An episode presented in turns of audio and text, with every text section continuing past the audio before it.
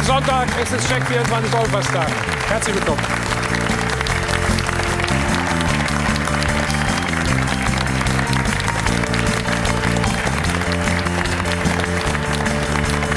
...22 Spiele sind rum und der VfB Stuttgart hat es tatsächlich geschafft. Die schlechteste Bilanz der Vereinsgeschichte. 15 Punkte, 50 Gegentore, Relegationsplatz. Der Vorstand Michael Reschke musste ja schon gehen. Die große Frage ist, wie lange darf der Trainer Markus Weinziel in Stuttgart noch weitermachen? Wir sind natürlich für Sie live vor Ort. Viel Aufregung gab es auch schon bei den Spielen am gestrigen Samstag. Der Videoassistent musste mehr eingreifen, als ihm lieb war. Unser Dauerthema, Hand. Das Schlimme ist, es wurde mal so ausgelegt, mal so. Und es gibt jetzt ganz neue Ideen. Auch das müssen wir natürlich besprechen. Und dann haben wir noch die Bayern, nach wie vor das beste Auswärtsteam in der Liga, aber hinten, da sind sie nicht ganz dicht. Dazu kommt das Bangen um Man of the Match am Freitag um Kingsley Coman. Das sind frische Bilder von heute Morgen. Interpretieren Sie es bitte selbst. Geht der rund oder humpelt er ein bisschen vor sich hin? Also, wir werden auch das für Sie rauskriegen. So wird es auf jeden Fall nichts für Liverpool und nichts mit dem Klassenerhalt wird es für Hannover 96, wenn es so weitergeht. Ob der Präsident noch dran glaubt, da fragen wir ihn nochmal. Hier ist Martin Kind.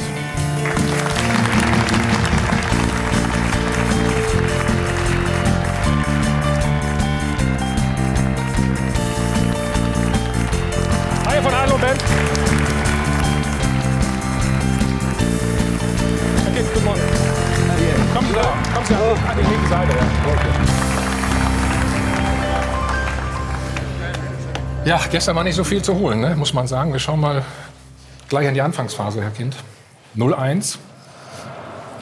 Ihre Analyse? Ich will es mir sehr neutral beantworten. Hoffenheim hat nee, verdient und deutlich gewonnen. Ja. und das war der Beginn. Ja. Individuelle Fehler? Ich denke, das war eindeutig. Eindeutig, okay.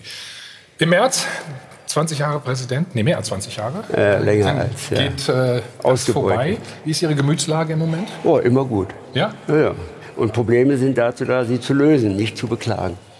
Okay, vielleicht schaffen wir das ja, in den nächsten gucken zwei Jahren schon. Ja, ja okay. gucken wir mal. Mit okay. unseren weiteren Gästen. Unser Sport 1-Experte Stefan Effenberg. Morgen. Er ist Moderator bei der Sohn Alexander Schüler. Vom Redaktionsnetzwerk Dirk Tietenberg. Gestern war in Stuttgart freier Journalist Oliver Trust. Hallo, guten Morgen. Und unser Sport 1 Experte Reinhold Beckmann. Moin, moin. Und wie immer an der Stelle, kleine Erfrischung.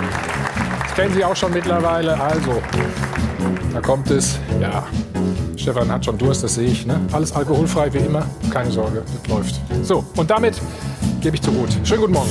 Schönen guten Morgen, Dankeschön. Und in unserer Frage der Woche geht es heute um den VfB Stuttgart. Wenn man die Aussagen der Spieler und Verantwortlichen nach der Partie gehört hat, dann war da von Aufbruchstimmung, von Verbesserung die Rede. Man hätte fast meinen können, der VfB hat da gepunktet. Aber in Wahrheit spielen sie die schlechteste ähm, Saison der Vereinsgeschichte. Am 1 zu 3 gegen Leipzig verloren und unter Markus Weinziel in seinen 15 Spielen gab es elf Niederlagen. Somit ist die Frage, ob der Wechsel auf der Position des Sportverstands da tatsächlich schon den richtigen Umbruch gebracht hat. Unsere Frage der Woche lautet, rettet nur ein erneuter Trainerwechsel den VfB? Das ist wieder die Nummer, die Sie kennen, 01379011011. Schreiben Sie uns via Facebook und Twitter. Wir sind gespannt auf Ihre Meinungen. Und, wie Sie sehen, unser Live-Voting ist auch schon online gestellt. sport1.de slash mittendrin. Gerne mitmachen. Bitte, Thomas. Jo. Vielen Dank, Ruth. Vor fünf Tagen wurde der Sportvorstand äh, des VfB Stuttgart Michael Reschke entlassen und durch Thomas Hitzelsberger ersetzt. Reschke wurde verantwortlich gemacht für schlechte Transfers und für besonders schlechte Stimmung. Die soll unter Thomas Hitzelsberger schon etwas besser geworden sein, aber die Ergebnisse noch immer nicht.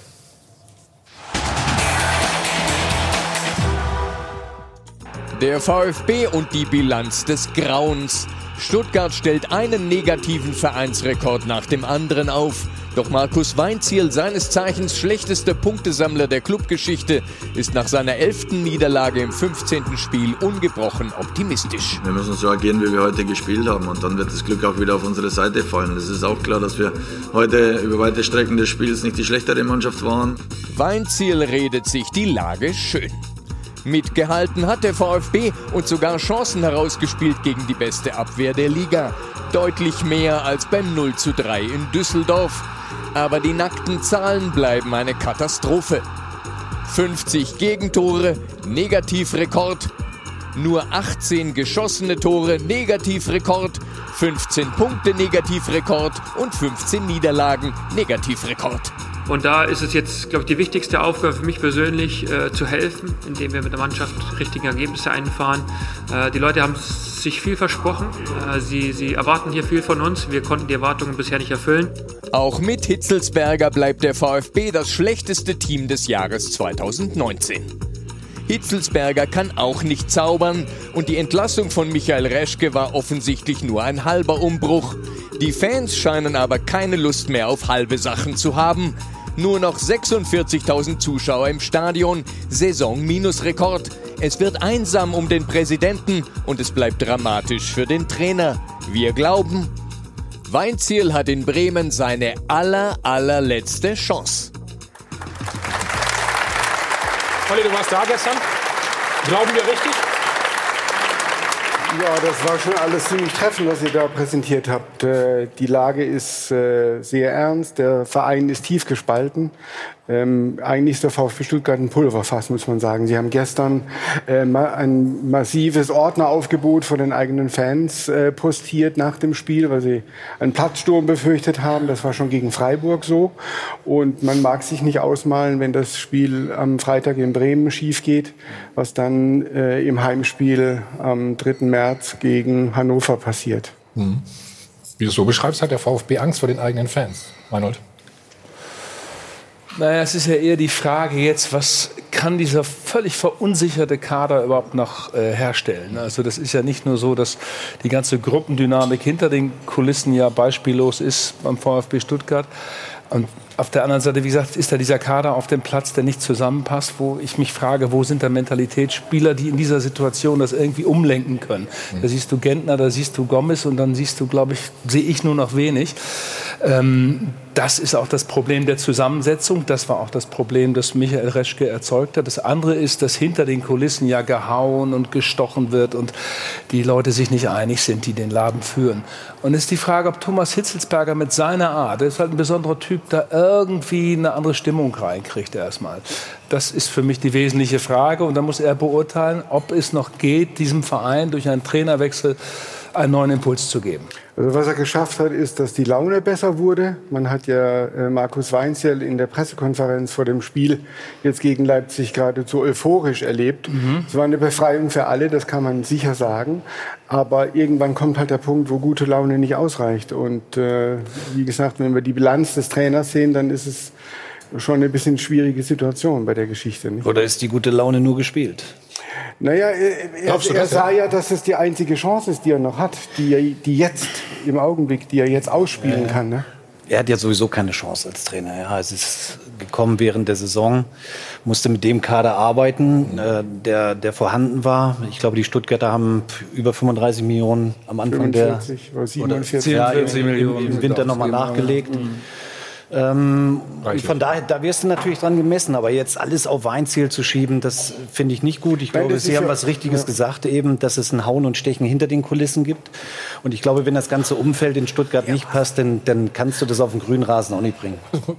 Warum lachst du? Nein, nein, kleine Verständigung zwischen uns beiden. Ja, alles okay. nein, es wurde halt viel, auch viel über Disziplinlosigkeiten äh, berichtet aus der Mannschaft, äh, über die große Einflussnahme von Michael Reschke in der Kabine. Man fragt sich halt, wie weit lässt sich ein Trainer alles Mögliche sagen und, und schluckt das vielleicht, ohne mal äh, jetzt auf den Tisch zu hauen. Er ist immer noch äh, von den äh, Protagonisten der mit den besten Sympathiewerten. Aber wie gesagt, irgendwann ist halt mal Feierabend. Naja, aber nur sympathisch sein ist, ja, klar, geht auch das nicht. Das ist halt ne? das Problem. Man hat jetzt nach Korkut keine großartige äh, Verbesserung gesehen. Und wenn Sie jetzt gestern äh, für sich reklamieren, dass Sie gekämpft haben, dass da eine andere Stimmung war, mhm. dann sind das halt Spiele gegen Leipzig, wo du sowieso fast keine Chance hast. Aber in Spielen gegen Düsseldorf, da wird nicht gekämpft und sich reingehängt. Und das ist halt dann eine Frage, ob diese Mannschaft äh, das noch mal hinkriegt äh, wo also alt, ältere Spieler sind wie Gomez, Gentner, Bartstuber, die sehr mit sich selbst zu, zu tun haben und die Jungen auch gar nicht führen können, selbst wenn sie es wollten, weil sie mit sich selbst beschäftigt sind. Gibt es überhaupt eine Alternative für euch? Zum Trainerwechsel meinst du jetzt? Ja, als ähm, Trainer. Ich finde ich find sogar einen Trainerwechsel sehr schwierig. Also wenn man jetzt sagt, ja. das Bremen-Spiel ist die aller, aller, allerletzte Chance, nehmen wir mal an, das kann ja passieren, man verliert in Bremen äh, 1 zu 0 zu 1 und dann, dann kommt gleich das Endspiel gegen Hannover. Ein neuer Trainer muss, muss, äh, muss erstmal die Mannschaft kennenlernen, dafür hat er kaum eine Woche Zeit und äh, muss halt quasi in dem ersten Spiel auch gleich hundertprozentig funktionieren und das Spiel muss gewonnen werden. Das kann das wichtigste Spiel dieses, dieses Jahres sein für den VfB, für Hannover 96 übrigens auch. Wobei das ja genau das Problem auch für Weinzel ist, dass er einen Kader hat, den er sicherlich so nie zusammengestellt hätte, wenn er schon im Sommer da gewesen wäre. Also ich glaube, da ging das ganze übel los, dass, dass Weinziel eigentlich völlig anderen Fußball spielen würde, wenn er andere Spieler hätte. Also Leute wie Gentner. Ich glaube ehrlich gesagt auch nicht, dass er so jemanden wie die Davi verpflichtet hätte, wenn er da schon was zu sagen gehabt hätte. Mhm. Ähm, ich glaube auch Mario Gomez. Das sind Leute, die eigentlich nicht zum, zum Fußballsystem Weinziel passen. Jetzt hat er sie da und muss ihnen was basteln. Und, meine, und daraus entwickelt sich natürlich dann auch ein Stimmungsproblem. Wollte ich auch sagen, wenn ich das, wenn ich das, nicht, dass wenn ich das weiß, hat dazu. Genau, also da muss er dann schon dann mit ja. leben, oder nicht? Also ganz frei zu sprechen ist er mit Sicherheit nicht. Ja. Völlig, völlig richtig. Also ist nur die Frage, wie rum man es dann dreht. Man kann natürlich auch sagen, also aus Augsburg und bei weiteren Stationen war klar, was der Mann für Fußball spielt. Warum holt man den dann in so ein, zu so einem Kader? Gut, ne? da müssen aber die, die, Verantwortlichen dann fragen, oder? Hm? Ja. Ähm, die Lage ich jetzt nicht machen, für, für Thomas Hitzelsberger ist halt wirklich ähm, äh, ja fast nicht zu bewältigen, was den Verein und das Klima im Verein angeht, weil immer mehr auch über die Außendarstellung klagen, dieser Verein für Bewegungsspiele wird eigentlich äh, immer mehr zum Verein für schlechtes Benehmen. Der Präsident äh, tritt gegen Jan Schindelmeiser nach, ähm, der ähm, äh, Vize-Aufsichtsratschef, Vorstand von Daimler, Wilfried Port, der äh, mobbt im Grunde den Guido Buchwald aus dem Aufsichtsrat, wirft ihn noch hinterher, habe ich gehört, er hätte wohl zu viel Kopfbälle gemacht. Man kann dann fragen, ob er den Kopfball zur deutschen Meisterschaft in Leverkusen meint. Also es sind alles so Dinge, die auch in der Außendarstellung, wo die Leute denken, das kann eigentlich alles nicht wahr sein, was da passiert. Und äh, viele fragen sich, wann äh, auch mal so ein Sponsor äh, wie Daimler vielleicht sagt, Jungs, also jetzt ist gut. Aber wenn der eigene Vorstand sozusagen für das schlechte Benehmen auch noch zeugt. Also, was man hört von Kollegen, wenn man mit Kollegen telefoniert oder spricht, die in Stuttgart durchgehend dabei sind, ist das der eine Punkt, dass hinter den Kulissen die Verantwortlichen etwas vorleben, was natürlich irgendwie auch eine Mannschaft verunsichert. Dieser Umgang, sich da gegenseitig immer die Augen auszukratzen. Michael Reschke, der in die tobend in die Kabine gerannt ist, damit auch natürlich ein Trainer entautorisiert und der auch mit dieser Öffentlichkeitsrolle ja nicht klargekommen ist. Michael Reschke war so lange ein Kaderphänomen, solange man ihn nur hinter den Kulissen äh, arbeiten sah und ihn gar nicht kannte, ob Leverkusen oder Bayern. Aber hier jetzt in der Öffentlichkeitsrolle war das eine völlige Fehlbesetzung. Und auch dieser Kader ist nicht glücklich gewählt. Es sind so viele junge Leute im Kader, die natürlich aber das, das erste Jahr erleben in Deutschland, in einem völlig anderen Kontext zurechtkommen müssen und dementsprechend in ihrer Persönlichkeit noch ziemlich verunsichert sind. Und dann hast du nur wenige, die fest sind. Und also das ist das, was ich meine. Dieser Kader ist nicht richtig zusammengestellt. Man wiederholt ja eigentlich immer alte Fehler, auch jetzt bei Thomas Hitzelsberger. Der hat jetzt einen dreieinhalb Jahresvertrag bekommen. Man fragt sich, warum dreieinhalb Jahre? Das wird den Verein am Ende vielleicht viel Geld kosten. Es kann eine Chance sein, aber es wird den Verein in jedem Fall viel viel Geld kosten. Bei Badstube hat man das getan. Wenn Vereine in Not sind, machen sie immer und, solche und. Dummheiten. Das ist ja klar. Wobei und, Thomas Hitzelsberger keine Dummheit ist. Ich halte ihn Nein, für wirklich, weil er kommt aus dem Verein, die Erinnerung an die Meisterschaft 2007, sein Tor, das er geschossen hat damals. Der, Thomas ist ein so ausgeglichener Aber Kerl. Der, der kam ja zu diesem Job eigentlich zufällig. Aber er war vorher ein freier aber das ist ja die neue, Ich halte das, das für eine gute. In diesem Fall halte ich es für eine gute Investition. bitte? In diesem Fall halt ist aber die neue deutsche Welle sozusagen. Ja Sebastian Kehl in Dortmund, Simon Klar. Rolfes. Äh was ja nicht schlecht. Wie gesagt, dahinter mag ja eine Strategie stecken, aber in Stuttgart ist das Zufall. Erst war er freier Mitarbeiter, dann war er Chef des Nachwuchsleistungszentrums und jetzt ist er ja, plötzlich Sportdirektor. Herr Kind, wie, wie, wie, wie viele Chancen hat man als Präsident von oben mitzumanagen? Also die Probleme Stuttgart kennen wir in Hannover ja bedingt auch, etwas differenzierter. Wollt mich mal rantasten. Also wenn man da unten steht, hat man irgendwas falsch gemacht. Das ist äh, relativ einfach. Mhm. Und ja, der Einfluss ist schon bei Personalentscheidungen groß. Aber danach, Trainer, Sportdirektor, insbesondere in wichtigen Positionen, danach ist der Einfluss sehr begrenzt. Das heißt, hm? man hat vielleicht die Entscheidung vorher schon falsch getroffen. Das Aber heißt, Sie rennen nicht in die Kabine und toben? Nein, überhaupt noch nie. Das tut der Held auch nicht, um das ganz deutlich zu machen. Nein, die, die Entscheidung liegt in dem Fall dann eher auf dem finanziellen. Ne? Also klar, die sportlichen Entscheidungen müssen andere dann treffen für Spieler, Transfers. Ja, Aber wenn das dann quasi zu teuer ist, dann, dann wird dann schon mal gesagt. Hm. Ja gut, das ist ja normal, das gehört zur Verantwortung ne? und die ist nicht teilbar. Aber Hitzelsberger jetzt einen längeren Vertrag zu geben, ist doch kein schlechtes Zeichen, oder? Also finde find ich auch nicht. Aber was ganz, ganz mhm. wichtig ist, ist doch die Kaderzusammenstellung. Damit steht und fällt doch ein Verein. Und wenn das nicht passt, dann wirst du früher oder später unten reinrutschen in der Tabelle. Also und dann immer zu sagen, der Trainer, der Trainer, ja, das ist das schwächste Glied dann, wenn es nicht läuft im Verein. Das muss man mal dazu sagen. Ähm, aber das ist nicht immer alles entscheidend. Also ich glaube schon, dass die Kaderplaner ganz, ganz entscheidenden Einfluss haben auf Erfolg oder Misserfolg. Hm. In Stuttgart war es halt einfach so, dass man sich auf einen Mann verlassen hat. Das war Michael Reschke. Deshalb ruft er jetzt auch Thomas Hitzelsberger nach dem Sportdirektor. Und das war, ist schon seit Jahren ein bisschen das Problem in Stuttgart, dass da wenig sportliche Kompetenz in der Führungsebene vertreten war. Und ein Sport Sportdirektor wird diesem Verein sehr gut tun, wenn sie die richtige Wahl treffen. Aber im Grunde heißt das ja, heutzutage kind, muss man sich breiter aufstellen, oder? Es kann ja, gut, nicht nur einer äh, ja, das, das alleine ist meine machen, Einschätzung, ja.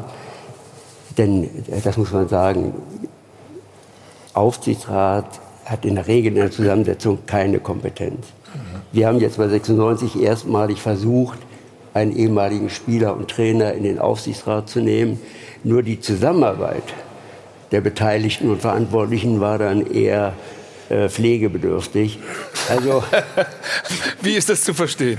Wir können ja, uns das ein bisschen erläutern, da wollen wir mehr darüber wissen. Ja, semi-gut. Ja. Also, aber der Weg scheint mir trotzdem der richtige zu sein. Also wir brauchen mehr Kompetenz. Jetzt, jetzt, haben Sie pflegebedürftig natürlich gesagt. Jetzt wollen wir auch wissen, Nein, wie das aussieht. Nein, ist schon okay. Nein, aber wir brauchen Jeder mehr gegen jeden oder zwei Fronten? Ja. Aber ich kann das ja ein bisschen erklären. Ja, also Martin er kommt aus Hannover, die Zeitung wissen ja immer alles besser. Genau. ja, also geschickt drüber geleitet. Martin Andermatt war in der Position dieses Aufsichtsrats halt auch mit der sportlichen Funktion eben äh, quasi ja. beraten, kontrollierende Funktion für den, äh, für den Manager, für Horst L., für den sportlichen Leiter Gerd Zuber und auch Trainer André Breitenreiter. Und es hat sich dann eben so entwickelt, dass äh, Martin Andermatt quasi von jemand, der quasi Horst Held nach, zu Hannover 96 geholt hat, jemand war, den Horst Held äh, so ein bisschen zur Seite geschoben hat und gesagt, lass mal mit deinen Vorschlägen und so alles abgeblockt hat und auch bei, bei, äh, bei Einsprüchen dann irgendwie doch versucht hat, die, die Dinge durchzusetzen. Das hat sich eher gelähmt als befruchtet. Also so meint Martin Kind das auch. Und am Ende hat Martin Andermatt sich dann auch nicht mehr durchsetzen können, weil er eben ständig vor eine Wand gelaufen ist. Und hat es halt irgendwann wehgetan und dann hat er gesagt, gut, macht halt keinen Sinn. Jo. Sowas. Tut, tut im Moment immer noch weh. So ähnlich. So, so, ähnlich, gar nicht so? doch, doch, im Wesentlichen, ja. ja, aber stimmt nicht, sagen so. Nein, nein, schon okay. Er hat das sehr gut analysiert. Gut, ihr habt euch nicht abgesprochen. Nee, Komm, wir gehen rein ins Spiel. Nein, wir, sind ja noch beim, wir sind ja noch beim VfB Stuttgart. Also, 0 zu 1, Stefan. Leipzig halt mit ähm, Paulsen. Nach einem Einwurf. Guck mal, Sieht nach Überzahl aus? Ja, sieht, ja, sind permanent in der Überzahl, kommen aber nicht in den Zweikampf rein. Und, und, das ist das Problem, darum fällt das Gegentor. Ist natürlich ein bisschen glücklich in der, in der Entstehung hin raus. Aber sie haben überall Überzahl. Ja, das sieht man jetzt hier. Jetzt, bei dem Ball auch wieder Überzahl, ja, ne? wieder Überzahl, also permanente Überzahl. Ist kein Abseits übrigens. Aber sie kommen nicht in den entscheidenden Zweikampf. Und da stehst du natürlich dann als Trainer auch an der Seitenlinie und denkst, mein Gott, ähm, es fehlen diese zwei, drei Meter, ähm, um diesen Zweikampf zu führen, aber sie schaffen es nicht. Und, ähm, über, über Zweikämpfe, du kennst ja. es ja, gewinnt man im Endeffekt auch, auch die Spiele und, und da kommen die Stuttgarter nicht rein. Alles entscheidend. Das war ja schon wesentlich stabiler gestern als in den Spielen davor. Äh, mit dieser äh, Dreierkette oder Fünferkette, je nachdem, Pavard in der Mitte. Also da haben wir ja schon ganz andere Sachen erlebt. Ja, aber trotzdem verloren. Ja, das ist richtig. Eben. So. Zweite Gegentor. Beziehungsweise schauen wir erst mal vorher. Wer fault wen, ist die Frage. Alex, was sagst du? Oh, das ist wirklich ein ganz schwieriger Pfiff. Übrigens auch wirklich schwierig für einen Schiedsrichter. Jetzt sieht man es, glaube ich, noch mal ganz gut. Also extrem clever von Pausen gemacht. Ähm, Also man kann das sogar auch andersrum pfeifen. Also die Bewegung kommt ja von Paulsen, ne? Das ja. muss man ja ganz klar sagen. Das ist eine Stürmerfaul. Aber, ne? aber Paulsen stellt den Fuß vorne rein und lässt sich da eben gegenlaufen. Ja. Also äh, sowas hast du früher auch getan. Also. Natürlich habe ich das früher auch getan. Aber, aber wenn, man, wenn man fragt hier, wer, wer spielt das Foul, ist das Foul von Paulsen gemacht worden. Ist doch logisch. Stefan ist ein bisschen eleganter gefallen, weißt du? Noch sehr, eleganter. Ja. Sehr sicher. Ja. Also man kann ja eins sagen mit der Szene, das war äh, eine strittige Szene, aber es war wahrscheinlich keine krasse Fehlentscheidung, sondern man hätte es so oder so sehen können. Und der VfB reklamiert halt jetzt, dass diese Szene das Spiel entschieden hat, dass sie benachteiligt wurden und haben ein bisschen vergessen, dass dieser Elfmeter da wirst du ja wahrscheinlich nachher zu deinem Lieblingsthema noch kommen, Handspiele. Ähm, mein Lieblingsthema vor allen Dingen. Wahrscheinlich eben auch keiner war. Ja, aber ich muss dazu sagen, das hätte man nicht so oder so sehen können. Das ist ein klares Kann Foul von so. Paulsen. Mhm. Ja, weil er aktiv die äh, Bewegung macht. Also das ist Stürmerfoul, ganz klar. Also dann in der Situation natürlich, ne? das ist ja klar. Ne? Ja, ich würde jetzt nicht sagen, dass die Szene spielentscheidend war, aber, aber das Ding hat natürlich wehgetan, logisch. Videoassistent kann nicht eingreifen. Ist ganz, ja. ist ganz lustig, weil es eben nur ein Freistoß war. Wenn es um 16er gewesen wäre, hätte es sein können, ja. dass der Videoassistent eingegriffen hätte und gesagt hätte, nee, war andersrum. Ja. Das versteht übrigens auch wieder keiner. Also du hast es super erklärt, das ist richtig, aber... Äh, ich habe mir Mühe gegeben. Nein, nein, nein, nein aber warum, warum das so gehandhabt wird? Sonst hätten wir alle nicht diesen wunderbaren Freistoß von Sabitzer gesehen. Großartig gemacht, großartig. Tolles Tor. Ja, aber als Stuttgarter kurz du. Sehe ich auch so. Ja, danke. Hm? Danke. Er meint das großartige Tor. Ja, also wenn wir das nochmal sehen, ja, der Pavard, ja, das genau, ist ja der Einzige, der eben nicht fragen. hochspringt. Ja, ja Gomez genau. versucht ja wirklich mit, mit seiner Länge und, und mit, mit aller Macht ja. da irgendwie den Ball ja. zu blocken. Aber Pavard kommt nicht mit hoch. Und das, das ist der entscheidende Punkt bei diesem Freistoß, den es hätte nicht geben dürfen. Schönes. Wunderbar geschossen auf jeden Fall. So, dann die Entscheidung. Durch den neuen Doppelpacker. Christoph Paulsen. Stefan auch hier. Da ist ein bisschen Glück, ne? Ja, Glück gehört ja dazu. Oh, Glück gehört dazu. Also du, Trainer ist das schwächste Glied, hast du eben auch schon gesagt. So. Ja, was soll ich da jetzt zu sagen? Ein super Ball in die Tiefe. Ja, und Paulsen, der vorher das Foul gemacht hat, macht das Tor. Aber der ist egoistisch geworden, ne? Danke. Bitte? Pausen ist auch egoistischer geworden. Der hätte den Ball, früher hätte er den Ball rübergeschoben. Ganz sicher. Also er war früher eher Vorbereiter als, als Torjäger. Früher hätte er den Ball rübergeschoben. Er macht natürlich ja, auch gut, er kreuzt schön. Ne? Ja, und steht blank vor dem Torwart. Also, Wartet? Ja, ja, macht er super. Aber toller Pass in die Tiefe, das war der entscheidende Punkt. Wobei das auch defensiv die schwächste Aktion war. Also wenn du vorhin angesprochen hast, dass das besser aussah, da hat die Dreierkette wirklich Gut, schlecht es gab ausgesehen. ein paar Szenen, wo ja. die Leipziger das nicht ganz clever zu Ende gespielt haben. Der Ralf Rangnick sagte oder sprach von Larifari-Fußball und von der schrecklichen ersten Halbzeit. Im Grunde hatten die ja schon in den ersten fünf Minuten vier dicke Chancen, die so ähnlich aussahen wie beim 1 zu 0. Und dann haben sie irgendwie völlig den Faden verloren, dachten, ja, wie auch Rangnick sagte, es geht auch so. Wir reden gleich weiter, schalten auch noch mal nach Stuttgart. Also heute Morgen war Training oder ist Training ja, die Stimmung ist natürlich dementsprechend im Keller nach dieser Niederlage. Dann natürlich bei Hannover 96, da sieht es wahrscheinlich stimmungsmäßig auch nicht viel besser aus. Ich ein Kind so anschaue, aber wir suchen gleich die Lösung, wir werden sie finden.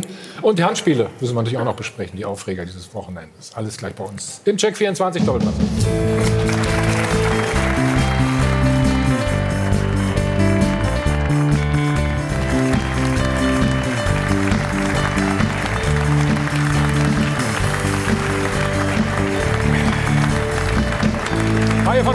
Live aus dem Hotel am Münchner Flughafen. Wir sind zurück beim Check 24 Doppelpass und machen weiter mit dem VfB Stuttgart. Die sind weiter in der Krise. Wir haben gehört, es geht so ein bisschen hinter den Kulissen hin und her, jeder gegen jeden. Und wie nehmen das die Fans auf? Gut? Ja, ähm, ich kann schon mal vermelden, also wir geben mal einen Zwischenstand ab von unserem Live-Voting. Interessanterweise halten ein Großteil der Fans nicht den Trainer ähm, für schuldig und glauben nicht, dass jetzt ein Trainerwechsel, ein erneuter, wichtig und sinnvoll wäre, sondern, und das wurde auch schon in den letzten Wochen deutlich, die Fans haben einen anderen Schuldigen ausgemacht und das richtet sich gegen den VfB-Präsidenten.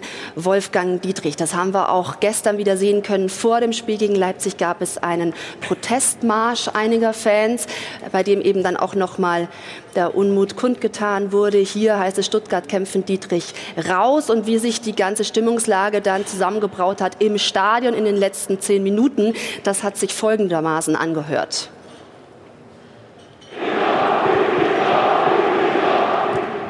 Also ganz klar zu vernehmen, Dietrich Rausrufe hier nochmal die Banner, die dann auch extra nochmal rausgeholt wurden im Stadion, um da eben genau den Frust kundzutun.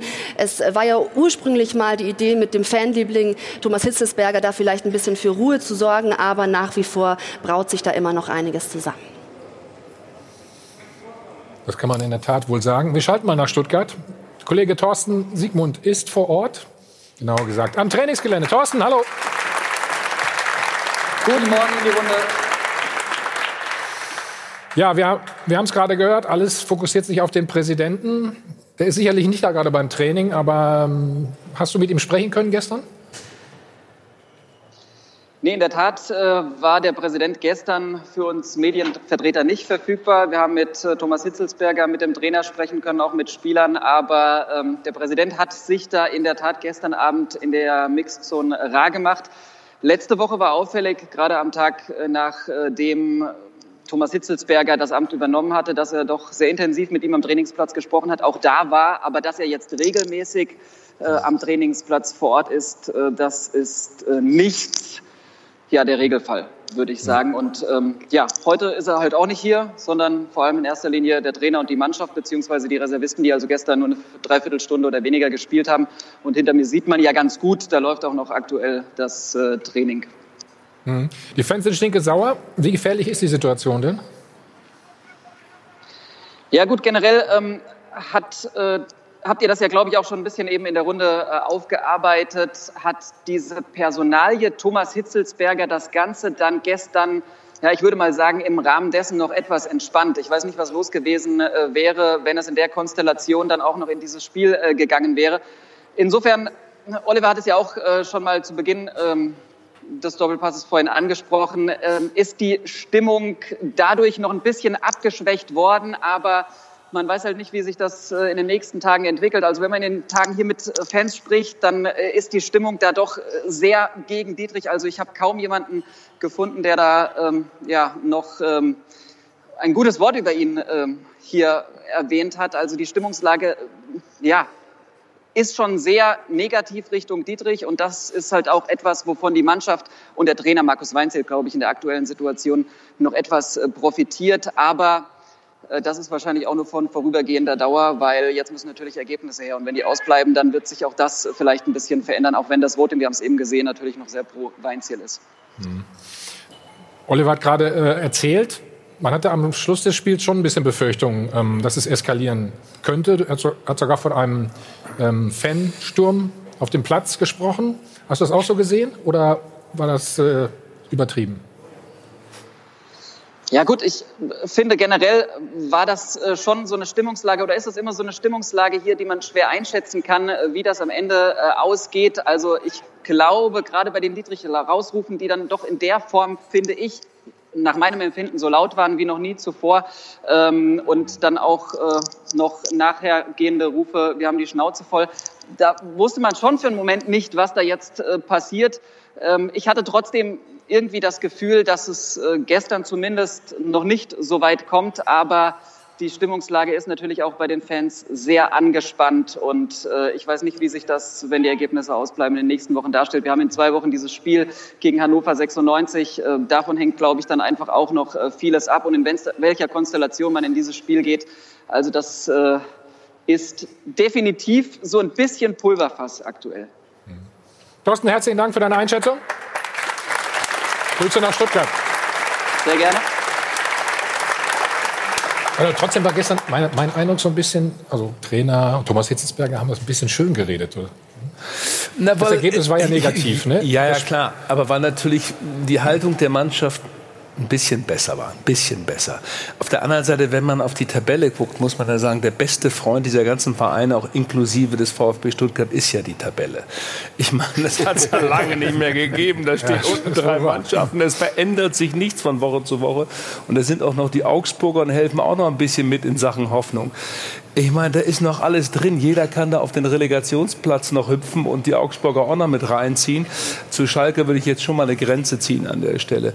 Und das macht es ja nicht aussichtslos, sondern du kannst mit einer beschissenen Saison, ich sag's mal so, in der Bundesliga bleiben. Wann hat es denn das schon mal gegeben? Mit bei so einem Punktestand 15 Punkte, ja, das ist nichts normalerweise. Der Kind wäre froh, wenn er 15 hätte. Ja. Schenken. Nein, mehr könnten schon. Ja, okay. so ein Pünktchen mehr hätte er gern. Ihn, du hast ihm gerade ein Lächeln mal entlockt, als er die Tabelle gesehen hat und du gesagt hast, das ist ja. Sieht doch gar nicht so schlecht aus, Herr Kind. Das Kind Ganz ist doch noch nicht. Ganz freundliche Tabelle. Ich, ich, will mal einen losfahren. Das Kind ist noch nicht in den Brunnen gefallen. Ich Oh. so. ja.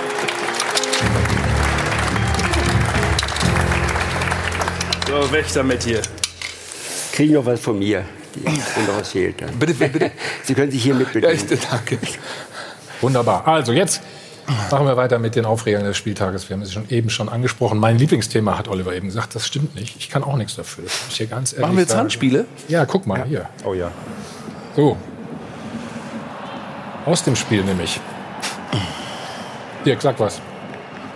Ja, äh, Applaus dafür. Applaus wofür? Also, ähm, da, da muss ich sagen, also wir sehen ja gleich noch mehrere Szenen, Schalke-Spiel und so weiter und so fort. ja, wir- also lass uns die mal erst in Es Ruhe ist, machen. es ist, aus meiner Sicht ist es so, das haben ja auch viele schon gefordert, wenn Hand im Strafraum ist, dann muss man Elfmeter geben, Feierabend, dann hat man eine Regel, hat man einen Deckel drauf, gut ist. Absicht, nicht Absicht, ich kann da niemand im Kopf. Finde ich grundsätzlich gut als Ansatz, weil die Szene bestens ja beschreibt, wie kompliziert die Regel offensichtlich aktuell ist. Denn das Ding als Handspiel zu pfeifen, äh, Ja, finde ich, find ich Wahnsinn. Also, eigentlich ein Witz, dass Ja. es ein Handspiel ist, aber äh, sag mal, dieser Vorschlag von Dirk wird auf jeden Fall das Chaos etwas entzerren. Aber ob es jetzt alle glücklich macht, weiß ich nicht. Hand im Strafraum macht niemand glücklich, aus dem der den Strafraum kriegt. Aber Aber was soll er denn da machen, Stefan? Ja, ich bin bei dir. Was soll er da machen? Also, Also Orban dass in du dem mit, Fall. mit den Armen arbeitest in diesem Zweikampf ist doch völlig normal. Und dann aus der kurzen Distanz fällt der Ball gegen seinen Arm in einer natürlichen Handbewegung, finde ich. Ich finde, der linke Arm macht viel mehr als der rechte, aber da kommt halt der Ball hin. Das ist für mich der Ansatz. Das hat ein ehemaliger Schiedsrichter gestern auch so Ja, ja. beurteilt. Ein Er ehemaliger Schiedsrichter, das weg- zum Glück hat er noch ein bisschen geschubst, Damit dann ist macht das er andere legitimiert. Ja, Ja, damit, also für mich ist es auch keine Hand. Aber mein Gott, wir reden jede Woche darüber. Ich glaube, dass die Schiedsrichter sich zusammensetzen müssen und, und, und eine klare Linie, die sie nach wie vor nicht haben. Es ist schon besser geworden, aber eine klare Linie irgendwann mal äh, aussprechen müssen. Aber die gab es ja alle jetzt an diesem Wochenende gar nicht, oder? Wie haben Sie die Nicht Szene wirklich. gesehen, Herr Kind? Diese? Ich halte mich da raus. Das Also was mich an der Szene besonders wundert, ist, dass wir Medienleute werden ja auch dann geschult, was ja super ist von der DFL. Ja. Es kommen ja auch Schiedsrichter, du kennst das. Und Ja. ähm, was da immer wieder in den letzten Jahren betont wurde, wenn der Ball abgefälscht ist, wenn das aus kurzer Distanz passiert, dann ist das quasi strafmildernd. Das muss man eben berücksichtigen. Das ist ja genau da passiert. Also korrigiert mich, Mario Gomez hat den Ball ja vorher mit dem Kopf berührt und dann sind es anderthalb Meter. Also, Strittig, ob er den berührt hat. also Aber ich meine, diese Bewegung, die er macht, der Arm geht weg vom Ball und Also wenn ich ihm gesagt hätte, Nein. versuch mal alles, um irgendwie nicht an den Ball zu kommen, dann hätte er die Bewegung ungefähr so ausgeführt. Also d- deswegen was ist das ich, für mich was eine ich ganz so schlimm daran finde jetzt mittlerweile, ist natürlich, dass die Spieler auch sofort alle reklamieren und wollen, dass der Schiedsrichter sich im- Grunde noch mal anguckt, wenn er nicht gepfiffen hat und so weiter. Das ist doch eigentlich das Problem, oder nicht? Sehe ich das falsch? ja, das Problem ist ja auch, dass wir permanent darüber reden.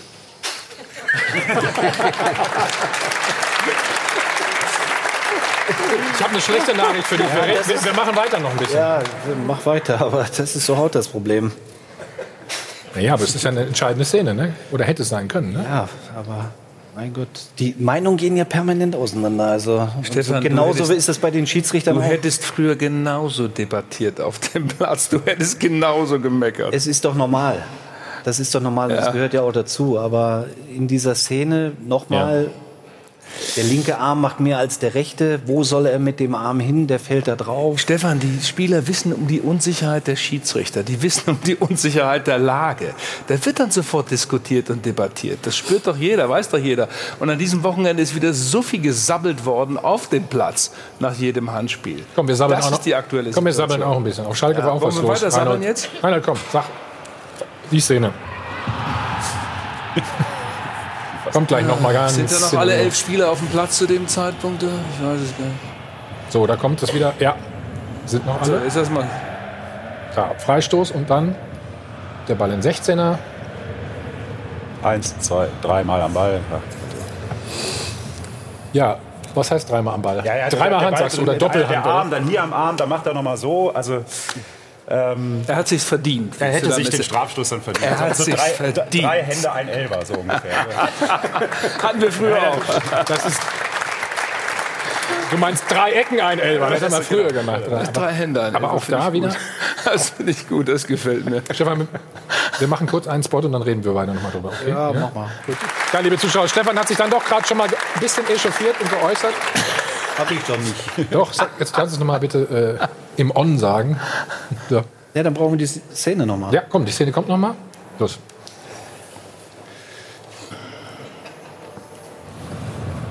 Ah, das ist sie nicht. Ja, super. Das ist die andere. Ach komm. Läuft, Also sowas man an der Stelle. Fußball irgendwann kaputt. Jetzt mal ehrlich. Naja, er, er pfeift aber erst elf Meter, ne? Ja, aber was soll er denn da machen? Er pfeift elf Meter? Ja, bitte, sag doch. Ich, Aber, aber ich was kann euch dafür, dass er pfeift. Ja, was soll der Spieler denn da machen? Also, der geht in den Zweikampf. Ist es ein Handspiel für euch? Nein, ich Ja, glaube, es war wichtig, es auf die. Definition an. Die sagen ja, Ja. auch manchmal Vergrößerung der Körperfläche. Also ist das jetzt auch Vergrößerung der Körperfläche? Der Arm gehört in dem Fall nicht zum Körper? Er oder muss ja auch, wenn er in den Zweikampf geht, muss er sich ja auch irgendwie Ja, ja, irgendwann mal abstützen. Also, ja, ja, logisch. Ich sag ja nur, das also für mich ja ist auch es mal kein ein Argument. Elfmeter, um mal das kurz zu klären. Und denke, da sind wir alle einer Meinung. Weil sag ich, nee. Nein, Stefan, wenn, wenn wir dir, ich, ich sage dir, wenn wir, Das sind wir nicht scheinbar. das ist, nein, das ist, das ist kein Elfmeter, völlig klar. Nur, ähm, wenn wir dir eingefallen tun wollen, dann kriegen wir es nur hin, indem wir tatsächlich die Handregel so ändern, dass Hand Hand ist. Also äh, dann haben wir weniger zu diskutieren. Ähm, dann bist du vielleicht glücklicher, aber das ist, glaube ich, die einzige Möglichkeit. Egal, wie sehr du jetzt rumschleifen willst an diesem Regelwerk, es wird, wenn du es nicht so klar definierst, Hand man- ist Hand, äh, wird es immer es zu ja zwei diskutieren. Punkte. Der erste Punkt ist, dass du im Strafraum ja dann gar nicht mehr so wirklich in den Zweikampf gehen kannst. Und auf der anderen Seite, der zweite Punkt ist doch, dass du es wahrscheinlich trainieren wirst, genau als Offensiver, als Stürmer, genau da drauf zu gehen, eben nur noch die Hand zu treffen. Ja, aber du schenkst ja dann doch auch eine Flankengelegenheit ab. Also äh, wir kennen es ja vom Hockey, da ist es andersrum, da ist Hockey, Fuß, Fuß. Hockey. So, ich habe mir gedacht, dass du das sagst. Aber lass uns doch, also ich glaube auch, der stolze Fußball darf ein bisschen mutiger sein, sich einfach mal ein paar Sachen von anderen Sportarten, die vielleicht ein bisschen kleiner sind, aber durchaus funktionieren, abzugucken. Und ähm, ich glaube nicht, dass, äh, dass, dass Arjen Robben und Co. dann nur noch Flanken äh, trainieren, die sie an die Hand schlagen. Denn wenn sie halbwegs flanken Ja, können, bin ich mir dann nicht versuchen so sie sicher, weiterhin ich Kopfball glaube, zu wenn, wenn das der DFB rausgibt und sagt, Hand ist Hand im Strafraum immer, Ja. dann glaube ich schon, dass die Vereine das zum Teil trainieren werden. Da bin ich mir ziemlich sicher. Dann musst du als Verteidiger wieder darauf reagieren und äh, verteidigst was das dann eben mit den Händen Ja, hinterm aber die Rücken. laufen doch eh manchmal schon, die laufen doch eh schon manchmal rum wie Pinguine da im, im Strafraum, weil die die Hände hinterm Rücken. Ja, Siehst du das mal? Daran müssen wir uns dann gewöhnen. So, dann dann gibt es weniger so und dafür mehr so. Aber, aber also, das wird nicht aufhören. Das heißt, wenn ich ein ich muss da zum Hochspringen, brauche ich auch meine Arme. Also ich zumindest. Ich weiß nicht, wie es bei dir ist, aber vielleicht kannst du auch so hoch, äh, bist groß du, genug spring, du wahrscheinlich. springst höher als ich, aber ich nehme sie auch mit. Ja, du nimmst ja den Schwung mit. So. Ja. Ja, aber du Was warst sagst- Verteidiger. was sagst du demnächst deinem Trainer, wenn dann- wenn, wenn Ja? du wirklich die Hände, so wie ja wirklich viele hingehen, Ja, Kommst nicht mehr nach oben. na, gar nicht nach oben. Du hast doch gar keine Chance mehr, wenn es zu dem Zweikampf kommt. Hm. Du bist doch diese Sekunde total im Nachteil. Du hast doch früher so eine ähnliche Situation gehabt, da hatten die Schiedsrichter darauf geachtet, dabei haben die bei jedem Zupfer, äh, das haben sie zumindest angedroht, äh, Elfmeter und was weiß ich was zu pfeifen im Strafraum.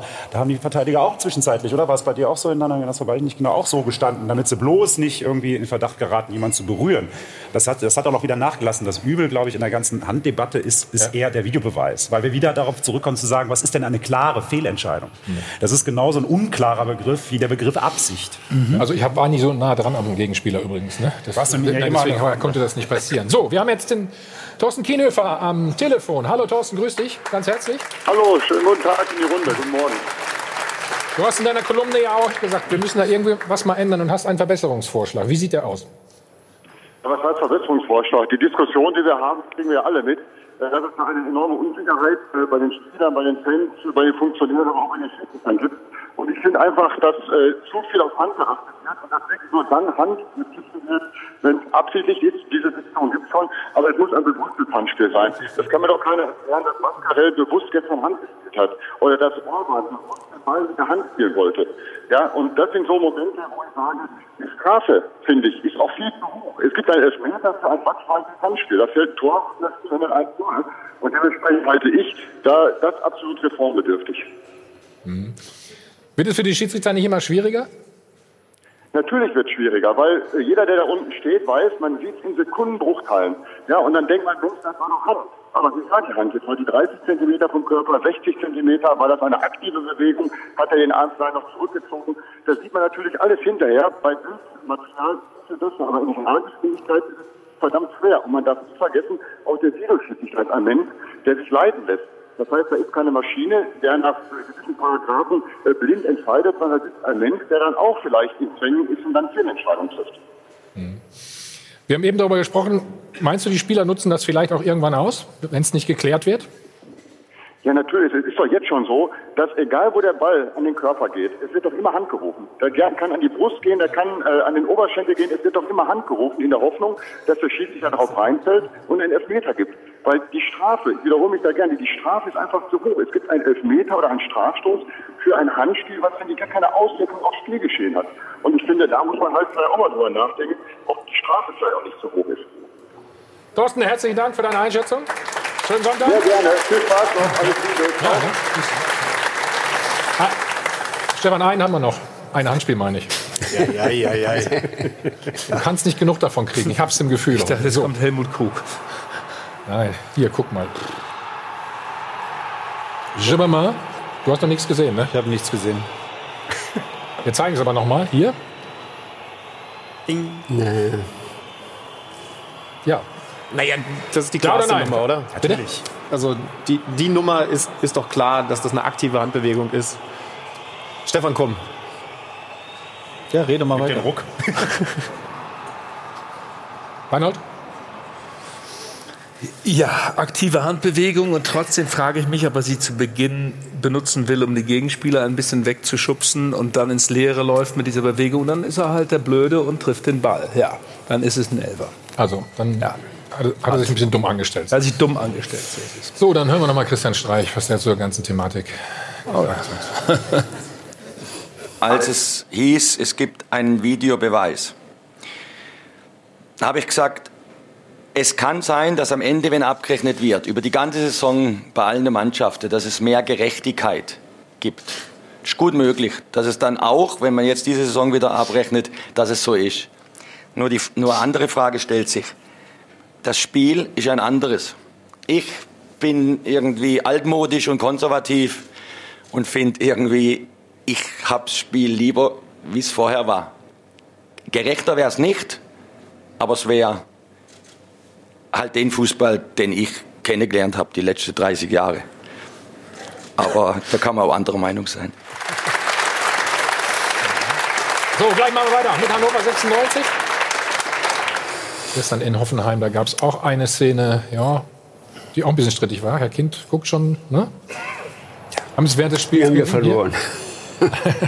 Ich meine, das wäre wirklich ein Geschenk gewesen, ja, aber ähm, also, reißt ihn runter und wenn man einen Videobeweis hat, ja, um Gottes Namen. Machen wir alles gleich. Reden über die sportliche Situation natürlich Hannover und bei, wir schauen auch noch mal auf das Freitagsspiel, auf die Bayern. Ne? Dienstag hat das große Spiel in Liverpool, aber sie können scheinbar im Moment nicht zu Null spielen. Alles das gleich bei uns hier. Wo können Sie noch 100.000 Euro gewinnen? Ich drücke Ihnen die Daumen. Bis gleich.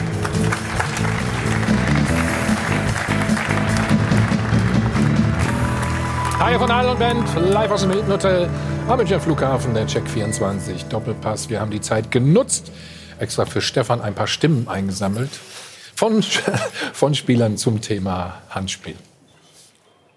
von Woche zu Woche ähm, neu diese Diskussion und ähm, ja, ist einfach dann mittlerweile auch nervig, jedes Mal ein Video und mal, mal gibt es einen Elfmeter, mal nicht. Mittlerweile, ich glaube, keiner weiß mehr, was Hand ist und was nicht. Äh, ist ein bisschen schwierig momentan, aber ja, keine Ahnung. Es ist natürlich heutzutage immer sehr schwierig, jemandem zu erklären, was ist Hand, was ist nicht Hand. Müssen wir akzeptieren und wir, wir machen das Beste draus. Ich Gott fragen, weiß man als Spieler überhaupt noch, wann Elfmeter ist, wann nicht? Nee, weiß man nicht mehr.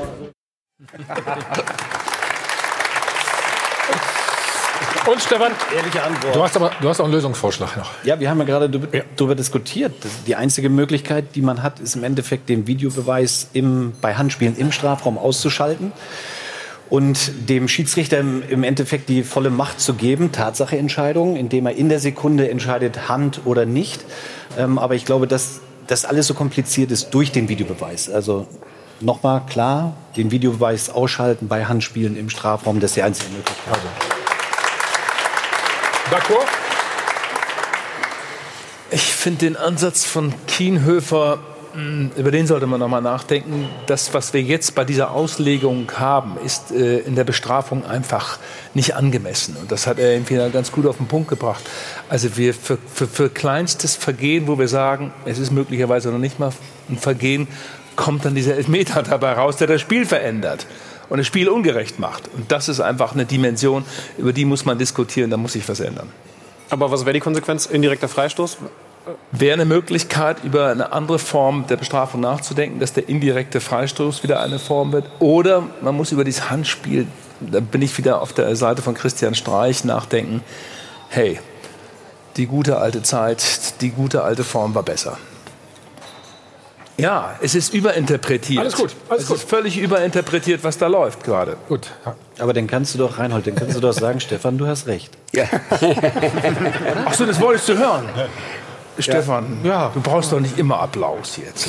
Stefan, du hast recht. Ich finde finde in Ordnung. So schließen wir dieses Thema gestern erstmal ab, was das Handspiel angeht. Schauen natürlich trotzdem wieder auf, auf Szenen eines Spiels. Und zwar gestern Hannover in Hoffenheim. Wir haben es eben schon mal angerissen. Herr Kind, wie, fühlen Sie sich da benachteiligt in dieser Situation? Ach, wir haben verloren, deutlich verloren. Hoffenheim war deutlich besser und das war's dann. Naja, das hätte aber Elfmeter geben können. Ja, Oder- gut. Ja. Oder trauen Sie Ihren Leuten nicht zu, dass sie den reinhauen? Doch, das hätten sie natürlich gemacht. So, dann hätte es 1 zu 2 gestanden, oder? Ja, aber was danach noch gekommen wäre, weiß ich nicht. Also, dass das ein Elfmeter ist, halte ich, halte ich für unstrittig. Also verstehe ich jetzt auch nicht, warum man da jetzt sagt, das ist keine klare Fehlentscheidung. Okay, also dann reden wir gleich noch äh, über das Spiel von gestern, aber erstmal über die allgemeine Lage in Hannover. Seit drei Wochen ist Thomas Doll Trainer. Seine Bilanz ein Sieg und zwei krachende Niederlagen. Bedeutet für Hannover immer noch auf einem Abstiegsplatz zu stehen. Also, es hat sich kaum etwas geändert in, seit der Zeit von Thomas Doll und es sieht auch nicht so aus, als wenn es in Zukunft bessern würde.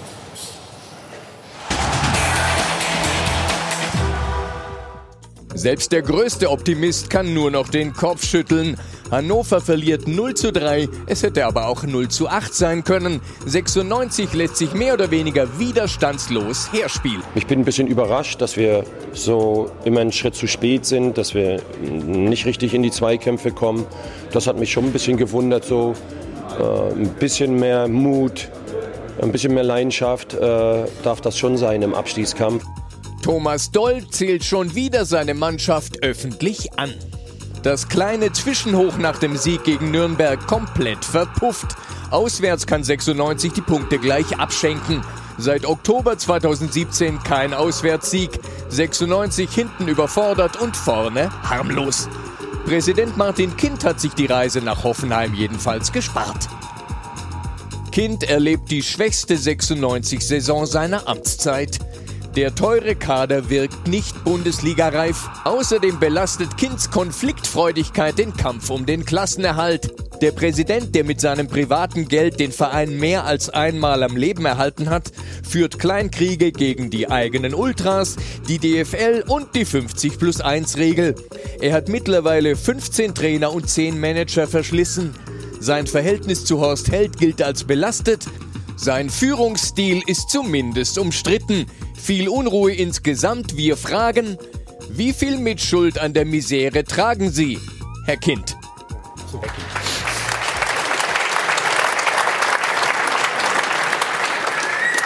Ja, Herr Kind. Die Frage direkt an Sie gerichtet. Ja, jeder, der Verantwortung hat, äh, trägt damit auch die Mitschuld. Fe Fehlentscheidungen hat natürlich äh, der Vorstand, Geschäftsführer oder wer auch immer, der hat es äh, zu verantworten. That's it. Also Verantwortung ist nicht teilbar. Mhm. Und wenn sie keinen Erfolg haben, haben sie Fehlentscheidungen getroffen. Und die sind zu vertreten, keine Frage. Was war die, was war die größte, würden Sie sagen?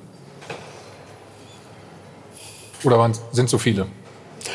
Nö, so viele sind das gar nicht. Äh, die Story ist ja, ich will jetzt nicht rückblicken, die Story ist ja Doch, gar nicht so schlecht. Dritte Liga, 14, äh, zweite Liga, Aufstieg, äh, erste Liga 14 Jahre, zweimal europäisch, einmal abgestiegen berechtigt und jetzt das hohe Risiko des Wiederabstiegs. Also Bau der HDI-Arena, heutigen HDI-Arena, tolles Nachwuchsleistungszentrum, das ist alles okay. Ja. Aber dazwischen, da sind dann äh, immer passieren dann die Fehler und sind natürlich im Wesentlichen, muss man es deutlich, wenn man es subsumiert, sind es im Wesentlichen Personalentscheidungen. Reicht die Qualität nicht aus, aus Ihrer Sicht?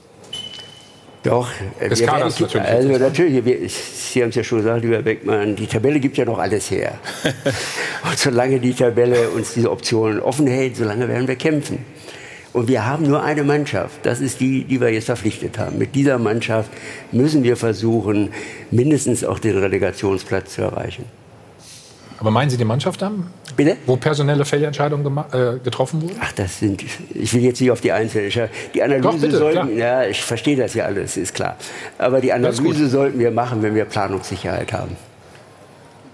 Ja, das wird aber im Mai erst sein dann irgendwann, ne? Kann auch früher, wir wissen das ja heute nicht. Womit planen Sie denn dann?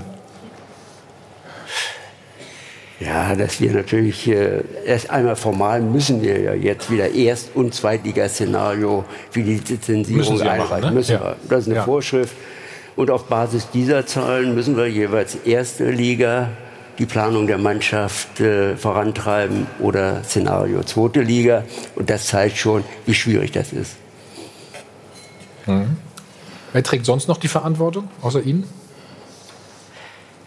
Also ich weiß nur, dass ich die Mannschaft nicht zusammenstelle und dass ich kein Trainer bin. Ah, habt ihr verstanden?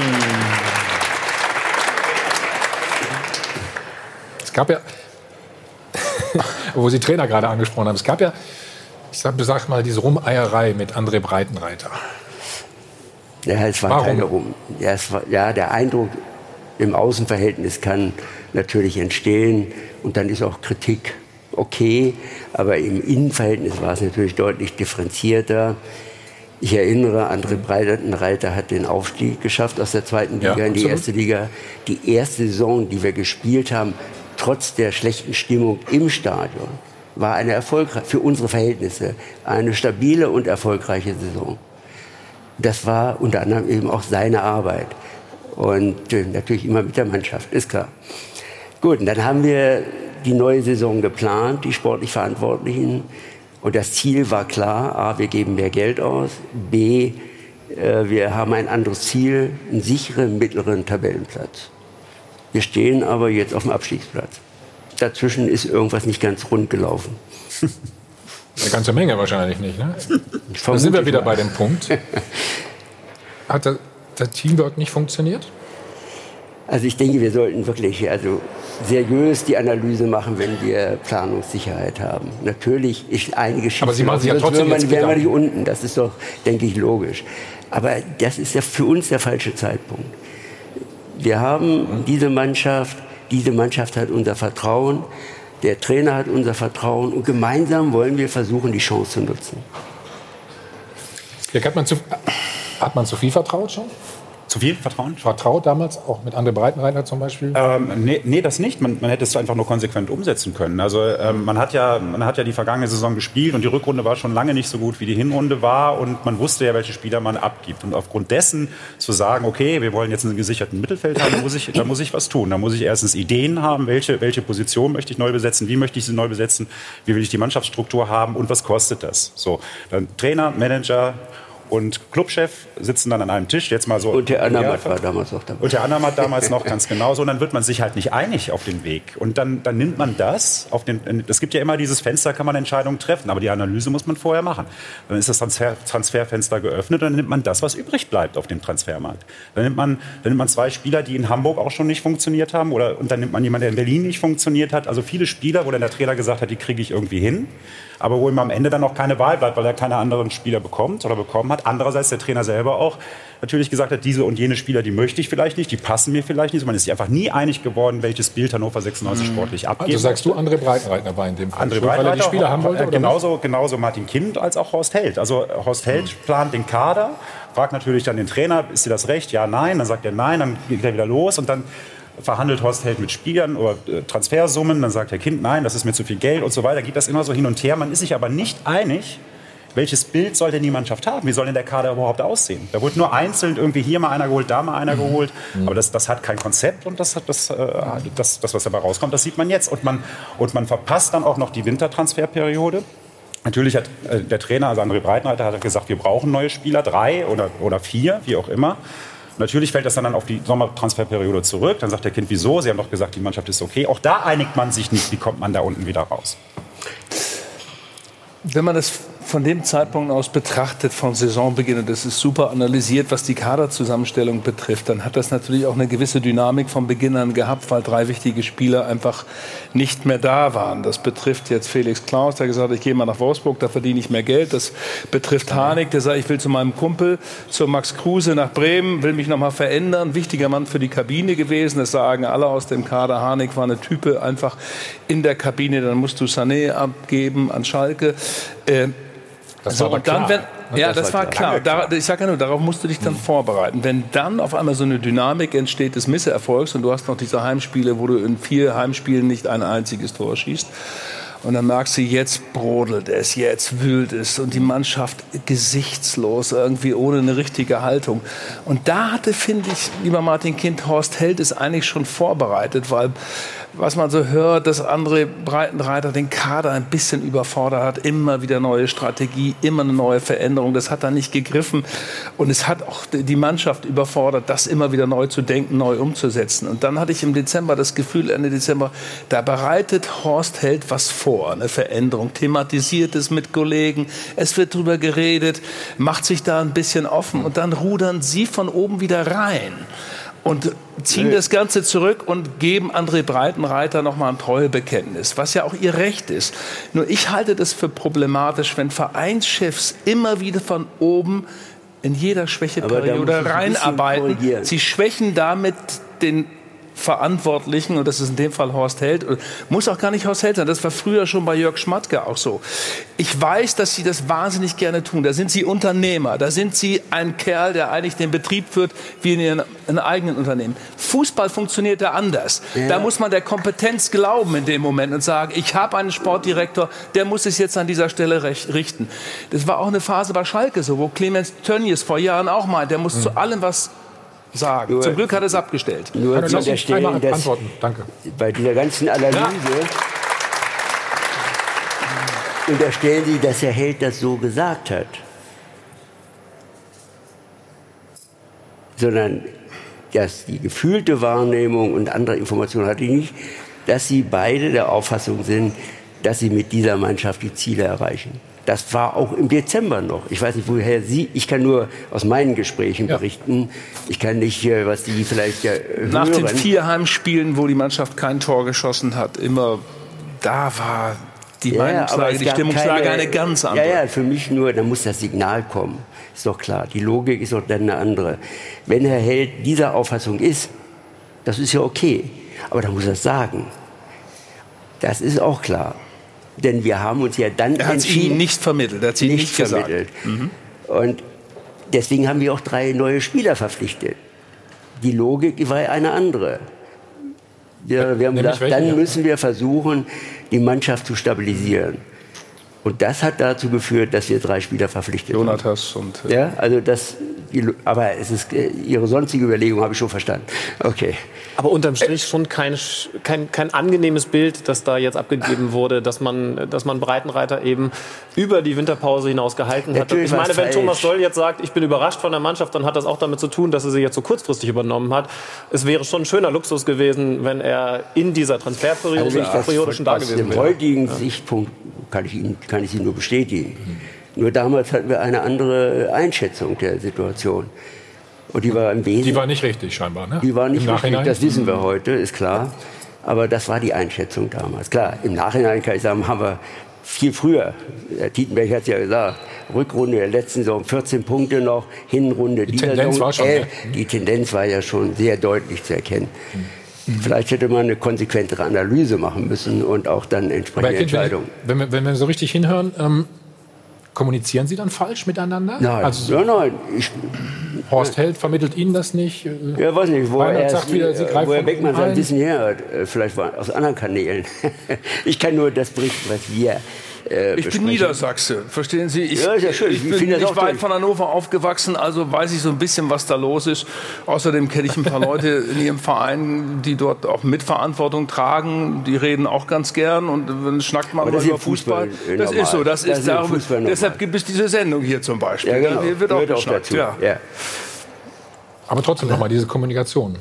Die ist gut. Nein, wir treffen uns ja ein, zweimal in der Woche. Das ist nicht das Problem. Nur die Information habe ich so nicht erhalten. Das war der Inhalt. Es ist ja schade, wenn das, was Sie eben gesagt haben, dass diese Kommunikation nicht stattgefunden hat zwischen Horst Held und Ihnen, um diesen Befund der Lage dann so Doch, wir haben uns festzustellen. doch immer getroffen. Also es ist nur nicht so formuliert. Ne?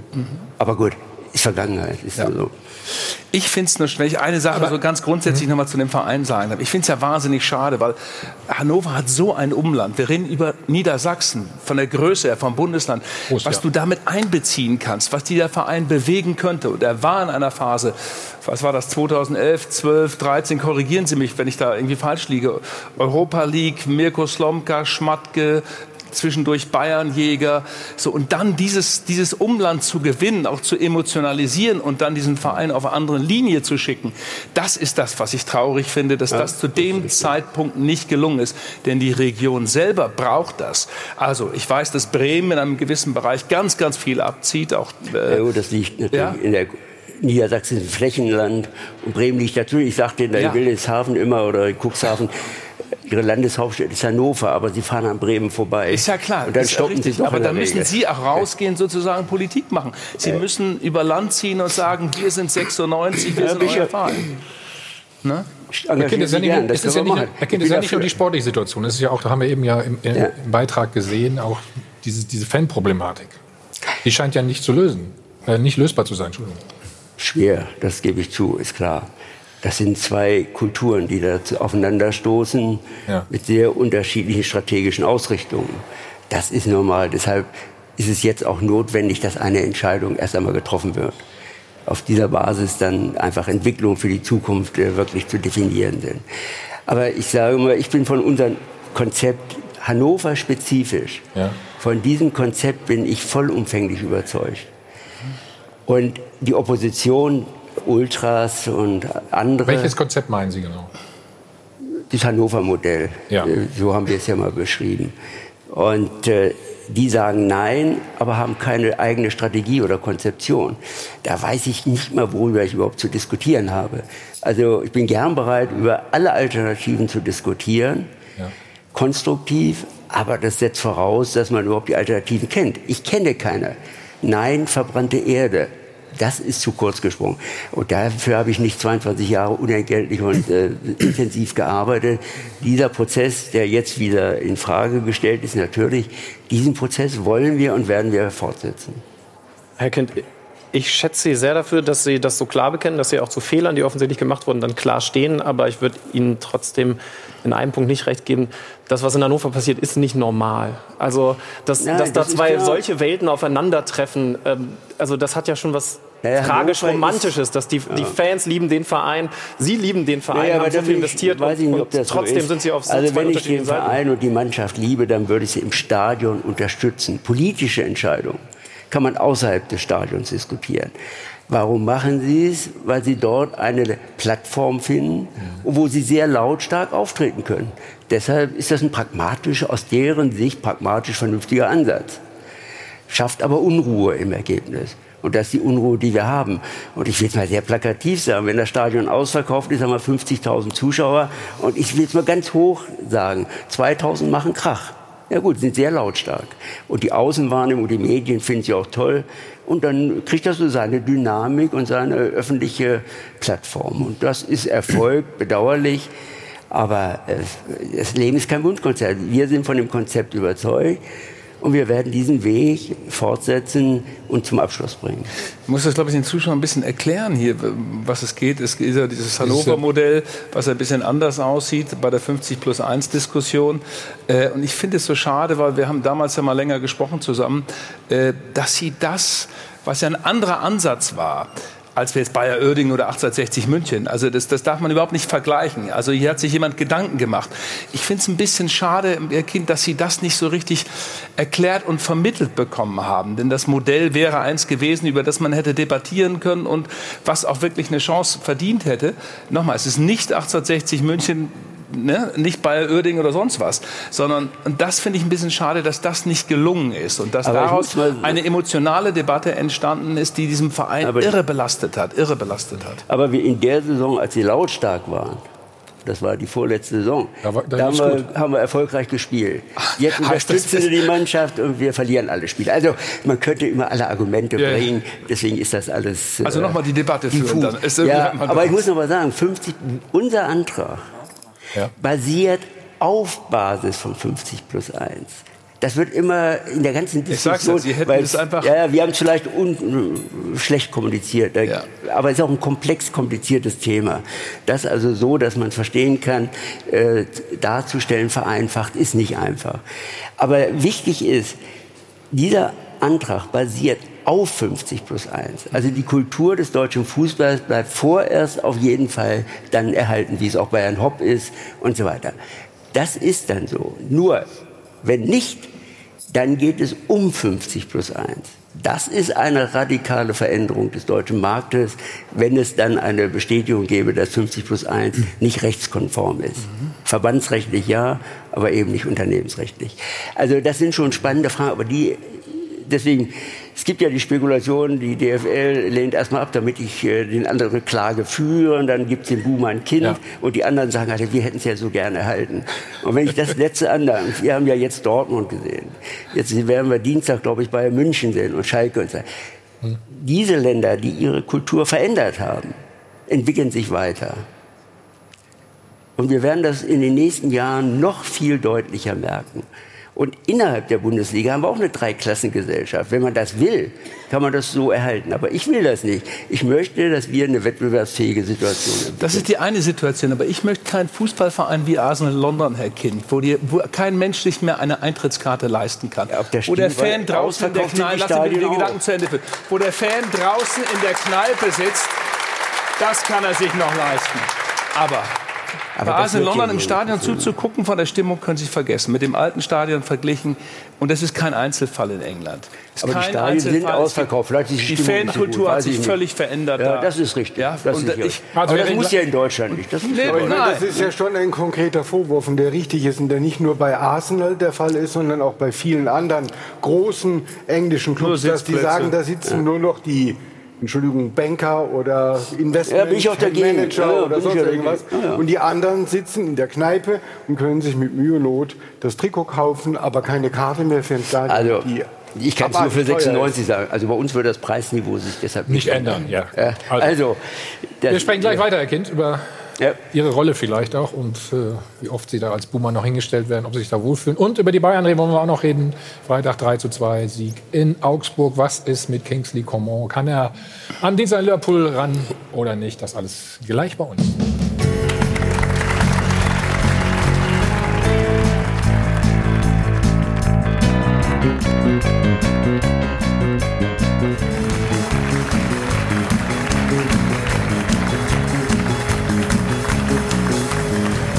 Hi von Adel live aus dem Hilton Hotel am Münchner Flughafen. Wir sind zurück beim Check 24 Doppelpass. Herr Kind, am 23.03. endet Ihr Amt als Präsident. Wird das ein trauriger Tag für Sie? Nee. Also A geplant, B notwendig. Wir brauchen jetzt wieder Kreativität, Innovation, andere Gesichter, die den Breitensportverein prägen. Und es haben sich ja da einige Kandidaten gefunden, die bereit sind, ehrenamtlich Verantwortung für die Weiterentwicklung zu übernehmen. Soweit ich das einschätzen kann, ein äh, überzeugendes Team. Jetzt hoffe ich, dass die Mitglieder dieses Team bestätigen und dann ist der 23. Deadline. So einfach ist das. Über 20 Jahre? Haben Sie das gemacht? Ja. Würden Sie alles wieder genauso machen? Was ist hängen geblieben? Ach Gott. Äh, mit Verstand würde ich manches anders machen. Zum Beispiel? Ja, lohnt jetzt nicht. Doch. Es war meine Aufgabe, ich habe sie gemacht. Ich denke, die Ergebnisse sind okay. Aber jetzt gilt es, die Zukunft zu organisieren. Und da müssen neue Gesichter, neue Menschen, neue Innovationen, neue Kreativität. Und letztendlich mit dem Ziel, Fundament ist da, mit dem Ziel der erfolgreichen Weiterentwicklung. Da Aber müssen wir arbeiten. Herr Kind, aber um Sie richtig zu verstehen, Sie bleiben da der Chef Ja, ja. der KG, der Ja, ja, Fußball-KG da- bleiben Sie schon. Ja, ja, im Fußball bleibe ich erstmal. Ja. Also Sie waren ja bisher der Präsident des, des, des Breitensport. Muttervereins, des Bei, Breitensports. beider und des Wirtschafts. Das war ja eine außergewöhnliche Situation und Chef der KG, das heißt, der. Also er bleibt eigentlich Chef, wolltest Na, er hat oder? sich ja bisher selbst kontrolliert. Das war ja auch Nee, nee, es gibt zwei Aufsichtsräte. Ja, lieber Herr Beckmann, dann gucken Sie sich die Strukturen an. Nein, nein, es gibt einen Aufsichtsrat im. EV Ja. und es gibt auch einen Aufsichtsrat Ja, im Wirtschaftsunternehmen. Das sind aber aber zwei verschiedene Aufsichtsräte. Ja, aber der muss ja natürlich gucken, was die KG macht, die Fußball-KG. Wer? Nee, das muss äh, der Aufsichtsrat der KGAA machen. Also so viel Neues wird es ja nicht geben, dadurch, dass es noch Präsident muss. Man muss es ja mal, muss es ja dann auch, auch trennen. Und das tut Herr Kind ja auch. Äh, Sie sagen, Sie sagen ja auch, wenn bei der Präsidentenwahl, dann geht es nur um den Breitensport. Nicht, habe ich nicht nur. Ja, Sie haben gesagt, es geht um den Breitensport. Das- nicht das um habe den ich nicht genannt, Nicht um den. Fußballbereich.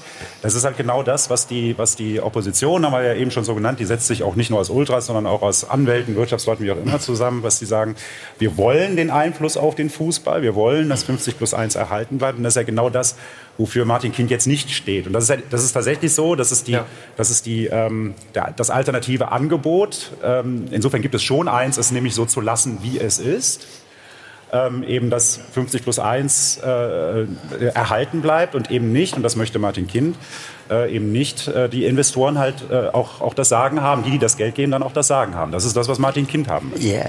Fühlen Sie sich wohl in dieser Rolle Ja. des Buhmanns eigentlich? Ach, ja, da lernt man mit umzugehen. Das ist kein Problem. Nein, aber ich muss sagen, äh, es geht. Auch, es gibt auch dem Kapital gegenüber eine Verantwortung. Das muss man ganz deutlich sagen. Und diese Gesamtentwicklung 96 ist letztendlich über Kapital finanziert worden. Und deshalb gibt es eine Verantwortung. Und ist doch klar, dass Kapital auf drei wesentliche Entscheidungen im Wirtschaftsunternehmen Fußball nehmen muss. Das ist einmal die Genehmigung des Haushaltes, das ist die Genehmigung der Investitionen in Infrastruktur und Mannschaft und das ist die Bestimmung der Geschäftsführung. Das sind die einzigen drei, äh, keine operativen Arbeiten. Dafür soll ja Geschäftsführung und äh, sportliche Leitung, Trainer und so weiter verantwortlich sein. Und das ist, glaube ich, wird jeder, der mal drüber nachdenkt, verstehen, dass natürlich die, die alles finanzieren, auf diese drei Fragen wesentlichen Einfluss nehmen müssen. Da gibt es auch keine Alternative. Kann man denn einen Fußballverein wie ein Unternehmen führen? Das ist ein Wirtschaftsunternehmen, schon steuerlich. Finanzämter sagen ganz klar, Profibereiche sind Wirtschaftsunternehmen. Und es ist auch so zu führen, nicht im Sport. Sie müssen unterscheiden. Ja, in, der, in, in der Struktur ist es natürlich ein Wirtschaftsunternehmen. So ist es auch zu organisieren, eindeutig. Und im Sport, das ist die Besonderheit, da brauchen sie eben Leute und da, wenn sie gute haben, ist es erfolgreich, wenn sie nicht gute haben, haben sie Probleme. Das Produkt ist Fußball. Und, Also äh, haben Sie keine guten im Moment? doch, wir haben immer gute gehabt, aber es gibt immer mal Rückschläge. Aber genau das ist doch der Graben, der sich da in Hannover so auftut. Und ich, ich finde es deswegen Ja, auch so kompliziert. Also wir haben ja keinen, äh, also ob wir jetzt so viel Spaß daran haben, ähm, wir sind ja nun auch alle äh, im Fußball drin und dieses Thema Hannover ist eben besonders. Also dass, äh, dass Sie von der einen Seite da auch, wenn ich das sagen darf, nicht wirklich kompromissbereit sind, was ich auf eine Art auch verstehe, denn 50 plus einhalb wäre auch Quatsch. Also wenn, dann müssen sie das durchziehen. Das auf der anderen Seite, aber äh, im Stadion über jetzt mehrere Monate, viele Monate, ähm, Fans Spruchbänder gegen sie äußern und dass es Stimmungsboykotte gibt, das hat eher dazu geführt, dass ich mich gewundert habe, dass Hannover in der vergangenen Saison so gut gespielt hat. Also gerade zum Aber Ende. jetzt hin. haben wir die Unterstützung und stehen. Ja. Also ich glaube, gut tun würde zum Beispiel jemand wie Hitzelsberger beim VfB. Ähm, also dass sie Ja, dann jemand warten Sie dazwischen doch. schalten. Ja, warten Sie doch mal ab. Ja, ist auch tatsächlich ein Gedanke. Also wir haben Ja, ja, ist ja vergangene klar. Woche. Warte, ich muss mal zuhören. Warten Sie mal ab. Ach so, ja, ich gesagt. Ja, nee, es tut sich was, ja? Ja, wir sind ja lernbereit, wir sind lernfähig, wir gucken uns die Entwicklung des Marktes an und wir werden versuchen, differenzierte Antworten zu finden. Mit oder ohne Horst Held? Horst Held ist Sportdirektor, hat einen Vertrag bis 2021 und der wird erfüllt. Von, von Ihrer Seite oder von, von seiner Seite? Ja, äh, über Herrn Held kann ich nicht sagen, ich kann nur für uns sprechen. Es kann ja, es kann ja tatsächlich dann, dann auch irgendwann nicht mehr sein. Er hat ja selber, Horst Held hat selber auch gesagt, dass er seinen Vertrag erfüllen möchte, aber ähm, die Kaderplanung liegt in seiner Verantwortung, der Trainerwechsel liegt in seiner Verantwortung. Ähm, wenn 96 absteigen sollte, kann ich mir nicht vorstellen, dass er auch für die Neuplanung für die zweite Liga zuständig sein soll. Es ist ja auch da, bei 96 ist, sind ja schon, ist ja schon der erste Personalie, ist ja schon beschlossen, der Vertrag unterschrieben. Jan Schlauderf soll in den Managementbereich, eben ist bis jetzt als Assistent für Horst Held. Jan Schlauderf verdienter Spieler in der Europa League gewesen, natürlich ein Schlitzohr auch und so. Es ist so, so ungefähr die Variante Hitzelsberger, nur nicht so hoch angesetzt, erstmal als Assistenz äh, des Managements. Aber das ist auch schon so ein Weg, den 96 da gehen möchte. Würden Sie das bestätigen? Ja gut, das ja, haben wir ja offiziell mitgeteilt, ja. Okay, also Sie stellen sich dann breiter auf im sportlichen Bereich, Herr Kind?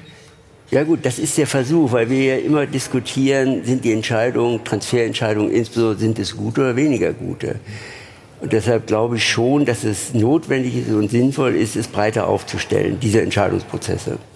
Und das wird der Versuch sein. Gut. Ja, bleibt uns nicht erspart, Herr Kind, wir müssen trotzdem aufs Spiel schauen. Hm? Von gestern. Das tun wir jetzt mal.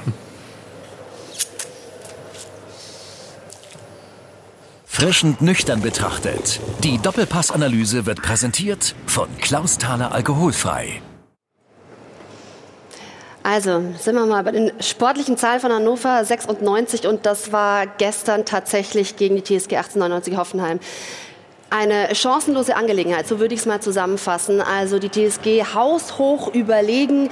Hannover 44 Prozent gewonnene Zweikämpfe. Die TSG hat da deutlich mehr angezogen, 38 Sprints mehr zum Beispiel, nur um eine Zahl zu nennen. Und was aber eklatant war, ist natürlich die äh, Torschussbilanz. 5 zu 26. Es war übrigens im Spiel gegen Leipzig schon 5 zu 20. Also das muss sich definitiv ändern. Die TSG hätte schon 7, 8, 0 führen können. Ähm, Michael Esser war da der beste Mann, würde ich fast sagen, auf dem Platz. Und wenn wir uns allein mal das 1 zu 0 durch Joel Linton anschauen, und das gebe ich gerne zur Analyse in die Runde, dann äh, sieht man da, wie katastrophal die Abwehrbewegung und äh, die Defensive ist. Ja, Stefan, schauen wir uns die Szene noch mal an, ganz in Ruhe. Kommt sie gleich noch mal. Also erstmal gibt es Ecke für Hannover. Stefan, da ist Ja. alles noch okay, ne? Da ist noch alles okay. Bis auf die Allerdings- Ecke natürlich. Nein, genau. Und hier fängt ja das Dilemma schon an. Genau. Die Ecke wird geschlagen in den Rücken der, der Offensiven. Ja, das zeigt der Spieler auch da an. Er wollte ihn eigentlich kurz haben, das hat er nicht gemacht. Ja, und dann ist es eine Verkettung von Fehlern. Ja? Also hier will er smart spielen, Korb, ja. was, er, was nicht gelingt. So ein Ball muss natürlich nach vorne köpfen, weil er ja, weil, weil er ja auch kommt. Und, und hier der, das Zweikampfverhalten, er muss sich fallen lassen. Er darf nicht den Schritt nach vorne machen. Was riskiert er da? Eventuell eine rote Karte, dann kriegt er noch einen Beinschuss. Also dieses Gegentor fängt wirklich bei der Standardsituation an. Ich bin mir ziemlich sicher, dass Doll das anders äh, einstudiert hat, nämlich dass der Ball auf, den, auf, auf die kurze Ecke kommt. Er spielt in den Rückraum und dadurch kommt der Konter zustande. Wunderbar, Stefan, danke für die ausführliche Analyse. Ja, muss auch mal wieder reden. Frischend nüchtern betrachtet. Die Doppelpassanalyse wurde präsentiert von Klaus Thaler Alkoholfrei. Ja, gleich müssen wir noch äh, über die Aussagen des Trainers auch noch mal reden. Thomas Doll war nicht so richtig zufrieden, sagen wir es mal ganz vorsichtig. Wir hören noch mal, was er gesagt hat. Ich bin ein bisschen überrascht, dass wir so immer einen Schritt zu spät sind, dass wir nicht richtig in die Zweikämpfe kommen. Das hat mich schon ein bisschen gewundert. So äh, ein bisschen mehr Mut, ein bisschen mehr Leidenschaft äh, darf das schon sein im Abstiegskampf. Wie kommt das bei Ihnen an, Herr Kind? Okay. Ist doch sein Recht und auch seine Pflicht, äh, seine Analyse zu formulieren. Und nicht nur taktisch, das hasse ich in der Zwischenzeit. Ich finde es gut, wenn Leute auch mal offensiv ihre Meinung formulieren. Das ist doch und nahezu lieb formuliert. Ja, ein ganz lieb und ja, ein bisschen war ja mehr Poesie quasi. Ich Ja, wurde mal genau. leider jetzt redaktionell, da war vorhin was eingeblendet. Er zählt zum wiederholten Male seine Mannschaft an. Das ist kein Anzählen hier. Nein, das war, ist okay, absolut okay. Boah, das ist schon. Also es fehlt die Leidenschaft, keine Zweikämpfe. Ja, aber was soll er, wie soll er das Spiel Ey, beschreiben? Ja, du hoffst natürlich, ne, das wirst du ja trainieren die ganze Woche über, dass sie das dann am Samstag präsentieren. Umsetzen. So, und wenn du das dann nicht siehst als Trainer, ist doch klar, dass dir irgendwann der Pla äh, Kragen platzt. Das ist doch klar. Ähm, ich glaube, er hätte sie noch anders anzählen können, noch viel härter, noch viel extremer. Ja. Das darf er nicht machen in der Situation, ist ja auch klar. Ja, ja. Das ist eine unglaublich schwierige Situation. Aber natürlich bist du denn ein Stück weit auch enttäuscht, weil du arbeitest die Woche über und wenn du unten stehst, was ist wichtig, wenn du unten stehst? Was wird trainiert in erster Linie? Das sind die Zweikämpfe, dass es knallt. So. Ich war körperlos, der Spiel. So, und wenn, und wenn das natürlich nicht angenommen wird, und das haben wir ja bei dem Gegentor, bei dem 1-0 gesehen, zweifach, dann, dann denkst du natürlich auch, ey, ich trainiere es mit den Jungs, ich gebe es an ihnen an die Hand, ich, ich rede mit ihnen, mache Videoanalysen und hast du nicht gesehen und sie machen es nicht. Dann ist es natürlich entweder irgendwann eine Qualitätsfrage oder eine mentale Frage, dass die Spieler eben in, in der Situation das nicht umsetzen. Also wir wollen auch noch hören, was der Manager gesagt hat. Das machen wir alles gleich und dann kümmern wir uns auch noch um die Bayern. Das Spiel in Liverpool steht ja an. Nach nur einem einzigen Spot sind wir wieder da. So, da sind wir wieder. Hätte man Thomas Doll schon eher holen sollen, Herr Kind? Die Frage kann man jetzt diskutieren, aber wir haben Entscheidungen getroffen. Ich habe es ja vorhin gehört, wäre besser gewesen bereits nach der Hinrunde. Nach heutiger Einschätzung, denke ich, kann man dem nicht widersprechen. Was war ausschlaggebend für seine Verpflichtung? Für Doll? Ja, aus Ihrer Sicht. Ja gut, äh, Herr Held hat drei Trainer vorgeschlagen, die Profile definiert. Und, Wer waren äh, die anderen beiden? Ja, die habe ich vergessen, den Namen. Ich hab's versucht. Und äh, die haben wir intern diskutiert, auch breiter aufgestellt als nur Herr Held und ich. Und äh, zum Schluss sind wir zu der Entscheidung gekommen, dass in der Situation das Profil Thomas Doll der richtige für uns ist. Und wir haben ihn verpflichtet. Und er ist auch gern gekommen. Ich weiß nicht, wenn er das, was er jetzt so erlebt, ob er das dann noch so gerne gemacht hätte, weiß ich nicht. Aber er ist überzeugt und er wird die Herausforderung annehmen und er hat volles Vertrauen. Na, noch nehmen Sie ja in der Bundesliga teil. Nicht? Also Ja, eben, genau. ist das für Ja, ja. auch Ich hab ja gesagt, die Tabelle hilft uns ja noch. Eben Die die Beckmann-Tabelle ist ja, Ja, die die Optimismus-Tabelle. Ja, genau, so kann man sich zusammenfassen. Sie haben gerade Stefan Effenberg so angeguckt. War er einer der anderen beiden? Ich kenne ihn lange, besonders aus, ja, als Spieler und auch als Trainer, ja. Immer die, also die, die Medien, die fangen an zu spekulieren. Die Medien. Ja, die, Die Medien. Genau die Medien. Du bist auch so, jetzt- dann du bist auch werfen ein sie die. Namen rein. Das heißt ja nicht, weil ich Fußballlehrer bin, dass ich unbedingt Fußballer, äh, Fußballtrainer sein muss. Ja, also Habitat, das habe ich ja ja nicht unterstellt. von daher, wir hatten niemals Dinge. Kontakt. Niemals. Das war Ja. auch nie ein Thema. Und damit ist das Thema auch erledigt. Gut, dann hören wir jetzt noch mal Horst Held, was der nach der Partie gestern gesagt hat. haben wir uns äh, mal wieder, nicht zum ersten Mal, selbst ins Hintertreffen äh, geschossen. Und äh, so kannst du natürlich dann nicht agieren. Das Spiel hätte noch höher ausfallen können. Ähm, am Ende ist es und wirkt es blutleer. Und wenn du 2-0 nach zwölf Minuten hinten liegst, dann, dann spielt der Kopf natürlich eine Rolle. Ja, dann ist das, was man braucht, sich dagegen zu wehren, äh, geht dann alles leider Gottes recht schnell flöten. Sich da, da rauszuwinden, sich dagegen zu stemmen, da zu wehren, das ist die, einfach die große Herausforderung. Und äh, ja, wer das schafft, äh, der wird auch in der Liga bleiben. Hört sich nicht gut an. Schafft er es, in der Liga zu bleiben? Ich habe ja gesagt, ich vertraue Thomas Doll, ich vertraue dieser Mannschaft und sie werden gemeinsam versuchen, die Chancen zu nutzen. Ja, ich will nicht absteigen. Wer, wer soll ich jetzt sagen? So, genau, Soll das ich- sollen Sie doch nur sagen. Ja, Ist doch ist gut. klar. Also. Nein, wir wollen drin bleiben, ist doch klar. Und Gut, so ja. Also alles Gute dafür, sagen wir mal. Ja, Jetzt, äh, ja, vielleicht schreiben Sie immer was Positives, pushen Sie die Mannschaft. Äh, nein, gut, wir werden unsere Verantwortung annehmen, wir, wir nehmen die Herausforderung an, wir werden kämpfen. Und die Mannschaft, da muss man mal dran erinnern, wir haben es vorhin kurz diskutiert, ich weiß es auch nicht zu beantworten, aber die ersten Spiele gegen Bremen, Dortmund und so weiter, das war eine andere Mannschaft, als die wir jetzt erleben. Was ist dazwischen passiert? Das wäre eine spannende Frage. Schließen wir jetzt Hannover ab? Ja. Wolltest du das noch Nee, schnell nein, was ganz, also ich finde schon, ich muss sagen, Respekt, dass der Herr Kind, also hört sich vielleicht ein bisschen bescheuert an, aber sich hier stellt in einer sportlich wirklich unfassbar schwierigen Situation. Ich glaube, du, nein, nein, nein, nein, nein, nein, Helms, mal, mal ehrlich. Also ich kenne viele, die kurz vor Sendung dann doch angerufen haben und haben gesagt, nee, ich komme doch nicht, weil wir wieder verloren haben. Ja, die gibt es. Also wirklich Respekt. Das hat der Kind noch nie gemacht, muss ich auch. Muss ich dir recht Ja, geben? aber das musst du mal erst mal machen. Ne? Und er Also- macht's, er macht's ja ganz entspannt, kann man auch sagen. Nicht? Das kannst du noch das ist dazu schon sagen. sehr Aber hat er bekommt er den verdienten Applaus? Der Kind alles Gute auf dem weiteren Weg. Wo ist denn Dietrich? So, Generalprobe ist gelungen vor dem Ja, Champions League Showdown gegen. Liverpool haben die Bayern in Augsburg drei Tore erzielt.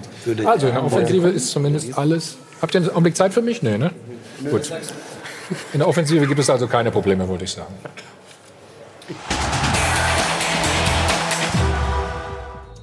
Manuel Neuer und die Leiden eines wiedergenesenen Top-Torhüters. Für uns als Mannschaft, die sich vorgenommen haben, heute zu Null zu spielen, ähm, ist es ganz bitter, dann mit äh, zwei Toren zur Halbzeit in die Kabine zu kommen. Für Trainer Kovac hat das Ganze längst Déjà-vu-Charakter. Immer wieder diese blöden Gegentore. Das ist das, was uns im Grunde genommen durch die ganze Saison verfolgt, dass jeder Schuss ein Treffer ist. Augsburgs zweiter Treffer zwar kein Eigentor, aber doch irgendwie nach dem gleichen Muster. Vom Anstoß weg wieder ein Pass in den Rücken, das zweite Tor auch wieder Pass in den Rücken. Und das, so weiß Kovac, Das darf in Liverpool nicht passieren. Und egal wen Kovac in die Innenverteidigung stellt, es brennt immer wieder da hinten. Vielleicht könnte ja helfen, einen Abräumer wie Martinez vor die Abwehr zu beordern, anstatt ihn erst nach 80 Minuten für Spielmachertyp Thiago zu bringen. Wir müssen alle gemeinsam verteidigen. Das fängt vorne an und hört hinten auf. Klingt irgendwie gebetsmühlenartig. Wir müssen die individuellen Fehler abstellen. Wir müssen uns taktisch klug verhalten. Verständlich zwar, dass der Bayern-Trainer die Nase voll hat, aber da er schon so lange am Defensivverhalten seiner Mannschaft herumdoktert, darf man schon mal fragen, warum kann Kovac seine Abwehr nicht stabilisieren? So, Stefan. Eines deiner Lieblingsthemen. Defensiv. Habt ihr mal Zeit? Achso, Entschuldigung. Ja. Wir wussten nicht, dass du wieder mitmachst oder sie. Nein, stimmt. Wir reden jetzt ja wieder über sportliche Sachen. Da ist Stefan natürlich wieder voll dabei, ist doch klar. Warum, warum kann er nicht stabilisieren, die, seine Defensive, der Nico Kovac? Oder warum kann Bayern? Ja, wenn wir über Defensive Das reden, Moment. dann sieht man ja immer so die Viererkette, ne? die zwei Innenverteidiger und die Außen, Alaba Ja. und Kimmich. Das ist natürlich Quatsch, weil da gehören auch noch der Sechser oder die zwei Sechser dazu, ähm, um da einfach die, die Kompaktheit zu bekommen. Und das kriegen sie nicht hin, weil sie einfach auf, den Doppel, auf der Doppelsechs eben nicht diese Spielertypen haben. Ja, es versucht das viel mit Thiago und mit Goretzka, die aber schon offensiv orientiert sind ähm, und auch, auch die Offensivspieler äh, einsetzen wollen. Aber jetzt ist es natürlich wichtig, dass, wenn du vor allen Dingen, wenn du gegen Liverpool spielst, dass du da Stabilität reinkriegst, dass du eine Robustheit reinkriegst und deswegen absolut pro Martinez. Äh, Ich hoffe und wünsche mir, dass er spielt, ob als alleiniger Sechser oder eben neben einen, wahrscheinlich dann neben Goretzka. Wen das würde ich genau? mir, Also, das würde ich mir wünschen. Hm? Wen, wen du daneben siehst, dann Goretzka oder? Ja, aufgrund seiner Entwicklung. Ne? In den letzten Spielen, Wochen, Monaten muss man sagen, Goretzka ist gesetzt bei Bayern München. Und daneben musst du Martinez äh, stellen gegen Liverpool. Um eben auch diese zwei, das ist ein Balleroberer, der tut weh. Das sind genau die Spielertypen, die du gegen diese Mannschaft Liverpool brauchst. Aber ich. Hm? Ja. Ja. Reinhard, wenn das doch in letzter Zeit nicht funktioniert hat, das ist ja augenscheinlich, ne? warum hat das nicht schon mal ausprobiert mit Martinez? Ich glaube, dass äh, Kovac an die spielerischen Möglichkeiten glaubt. Man kann jetzt nicht erwarten, dass sozusagen aus dieser Saison noch irgendwo eine Bayern-Mannschaft entsteht, die konzeptionell oder als Mannschaft als Ganzes wirklich brilliert. Aber sie haben immer genügend Qualität von einzelnen Spielern, da sind dann fünf, sechs dabei, die das dann richten können. An einem Tag, wo es eng ist, wie jetzt in Augsburg zum Beispiel. Das, das können die Bayern immer machen, immer machen. Und das ist einfach die individuelle Qualität. So, und jetzt, um nochmal den Gedanken von, von, von Stefan aufzunehmen, in Liverpool musst du zerstören können. Du musst sozusagen dieses Tempo, diese Tempo-Dribblings, die musst du wirklich so nicklig frühzeitig zerstören, dass die keine Lust mehr haben, wirklich nicht mehr wissen, wie es geht. Und das ist nicht so einfach bei dem, was Liverpool da gerade zu Hause zelebriert. Das ist wirklich wahnsinnig schwer.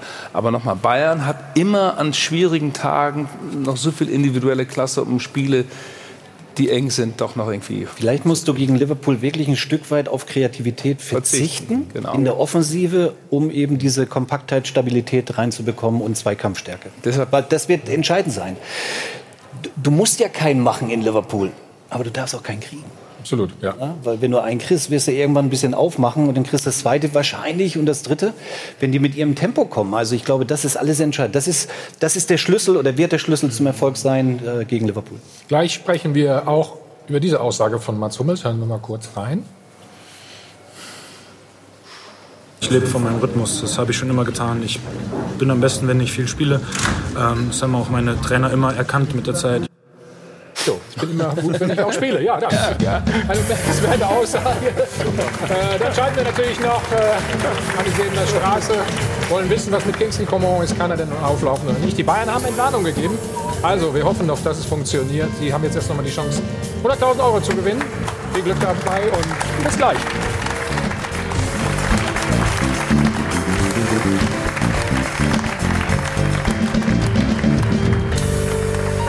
Hi von Adel und Band live aus dem Münchner Flughafen. Wir sind zurück beim Check 24 Doppelpass.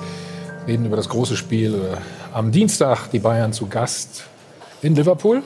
Rückspiel gibt es natürlich auch noch. Und Nico Kovac, der Trainer der Bayern, hat Folgendes äh, im Hinblick auf dieses Spiel gesagt. Wenn sie in Liverpool anfangen, dort äh, die Leute laufen zu lassen, gerade die drei, die dort vorne sind, dann werden wir uns alle Minuten äh, irgendwo in einer ganz brenzlichen Situation befinden. deswegen ist es nicht nur hier bei uns, sondern bei allen Mannschaften. Man muss einfach, wenn man den Ball hat, unbedingt den Willen haben, Verantwortung zu übernehmen, disziplini diszipliniert zu agieren. Und dann kannst du auch etwas verteidigen. Wenn du laufen lässt, wenn du sagst, der Hintermann macht das schon, so viel Qualität hat jede Mannschaft in der Bundesliga. Alex, jetzt können Sie es mal zeigen dann, ne? Ja, ähm, man muss allerdings. Hast ein bisschen bedenken oder was? Naja, also ich finde richtig, was Stefan sagt, dass du da natürlich vor allen Dingen die Zweikampfhärte haben musst, um überhaupt eine Chance zu haben. Aber ähm, ich habe jetzt auch von Berufswegen auf der Zone ganz viel Liverpool sehen müssen, sehen dürfen. Ähm, das ist eine ja. Top-Mannschaft und macht übrigens auch Spaß, denen zuzugucken, wird sicher spektakulär. Aber wenn Mannschaften es zuletzt geschafft haben, sie zu schlagen, dann, weil sie auch ihren eigenen Fußball durchgebracht haben. Also wir haben zum Beispiel aus Manchester mhm. Anfang des Jahres City gegen Liverpool übertragen. Das hat Man City gewonnen und zwar nicht, weil sie nur auf Zerstören gegangen sind, sondern weil sie Man City Fußball gespielt haben. Also das ist, glaube ich, so ein bisschen die Krux, die dann in Hin- und Rückspiel auf die Bayern wartet. Zu Hause vielleicht noch ein bisschen mehr als auswärts, dass sie nicht vergessen dürfen, wer sie selber sind. Also mir San Mir muss schon dabei sein, um Liverpool zu schlagen und dann musst du natürlich trotzdem darauf reagieren, was da auf der anderen Seite an Weltklasse-Potenzial ist. Mhm. Freitag lagen Sie zweimal zurück, Stefan. Ja. Nico Kovac hat es auch schon bemängelt, du auch eben, Zweikampfverhalten. Wir schauen auf das 1 zu 2 aus Bayern Sicht. Ja, kommt der Pass über außen in die Tiefe. Ja, ich, ich bin der Meinung, dass Süle hier ein, zwei Meter weiter nach vorschieben hätte sollen, hat er nicht gemacht. Hier rutscht ihm gleich der Ball über den Spann, sieht er auch ein bisschen hüftsteif aus. Ja, und dann lauern sie halt im Rückraum. Also der, der entscheidende Punkt, also nicht nur in den Bundesligaspielen, sondern auch in den Spielen gegen Liverpool, sind vor allen Dingen, dass Bayern München es schaffen muss, die Abstände zu halten zwischen den Reihen. Und wenn sie das schaffen, dann hätten sie zum Beispiel das Tor gegen Augsburg verhindert, weil ich zwei Leute am 16er gehabt hätte. Das ist genau der Sechser, den du da verlangst, ne? Der da dann gestanden ja, aber jetzt da aber, aber, aber, genau das ist der Punkt. Das ist der Punkt. Wenn du die Abstände nicht hältst zwischen Sturm, Mittelfeld und Mittelfeld und Abwehr, ähm, dann wirst du in der Bundesliga kriegst du Probleme und gegen Liverpool wirst du Riesenprobleme kriegen. Aber das, genau was Alex gesagt hat, vielleicht können wir es noch mal zeigen. Wir achten vielleicht mal auf Thiago da. In, in der Situation, Dirk, kann, kannst du mal sehen? Ja, ist ein bisschen Siehst weit du? weg jetzt. Ja, ja nicht ja. so. Soll mal hin?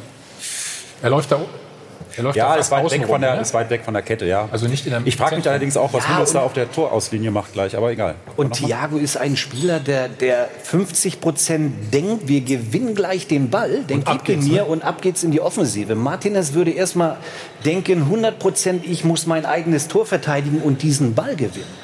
Das ist der Unterschied. Also man muss jetzt eines natürlich auch sagen, Augsburg hat in dem Spiel, auch wenn sie dieses frühe Tor gemacht haben und das natürlich ein super Start ist, nach 20 Minuten das System komplett umgestellt, weil die Bayern einfach spielerisch zu stark waren. Du hast es völlig richtig gesagt, Bundesliga ist was anderes als Champions League, vor allen Dingen gegen den FC Liverpool. Aber das, was Thiago unter anderem äh, da dann im Mittelfeld gemacht hat, auch Goretzka, das war so gut, dass sich Manuel Baum gezwungen gesehen hat, mit seinem Team nach 20 Minuten komplett die Strategie über den Haufen zu werfen, weil man eben mit diesem Pressing überhaupt keine Chance hatte gegen die spielerisch starken Bayern. Das heißt also, in der Bundesliga hat es natürlich durchaus auch einen Sinn, dass Nico Kovac auf diese spielerische Komponente so viel ja, Wert legt. Ne? Natürlich. Ja. Liverpool ist anders. Das ist anders. Unser Mann vor Ort in München, Stefan Kumberger. Guten Morgen, Stefan.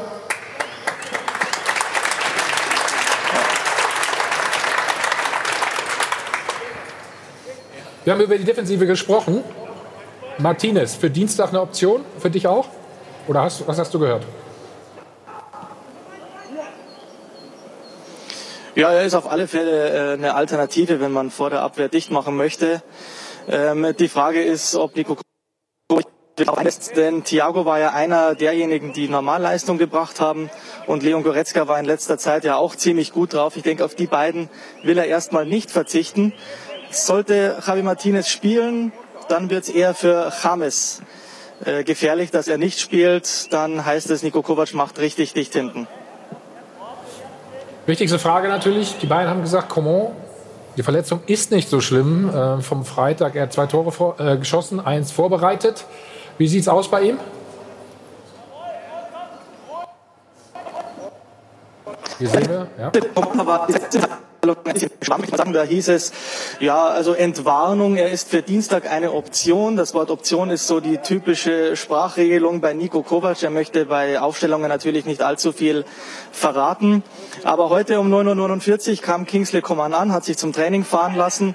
Und äh, wenn man die Bilder sieht, dann muss man sich schon Sorgen machen. Denn ein normaler 22-Jähriger, der fit ist und Champions League spielen möchte am Dienstagabend, der steigt nicht so humpelnd aus einem Auto. Und dann wurde es spannend beim Training. Zunächst war Kingsley Coman nicht zu sehen, hat nicht mit der Mannschaft trainiert. Und dann kam er aber raus, hat ein paar Laufübungen gemacht, vorwärts, rückwärts. Man hatte den Eindruck, geradeaus geht alles, nur die Richtungswechsel. Die, berieten, äh, die bereiteten ihm wohl äh, Schmerzen. Und zum Schluss gab es ein paar Übungen mit dem Ball, aber wirklich alles auf Sparflamme. Das wird ein Wettlauf gegen die Zeit, ob er es wirklich schafft bis Dienstagabend. Ist aus deiner Sicht zu ersetzen? Ein Kingsley Coman ist zurzeit nicht zu ersetzen. Natürlich gibt es Franck Ribéry, aber man hat es ja gesehen in den letzten Wochen. Kingsley Coman ist in einer herausragenden Form gewesen, hat zwei Tore geschossen gegen Augsburg. Der ist einfach zurzeit nicht zu halten und du brauchst gegen Liverpool einfach Spieler, die für eine Überraschung gut sind. Kingsley Coman ist einfach frischer, spritziger. Also sollte er verletzt sein, es gibt eigentlich keinen gleichwertigen Ersatz derzeit beim FC Bayern. Stefan, herzlichen Dank. Grüße an die Sebener.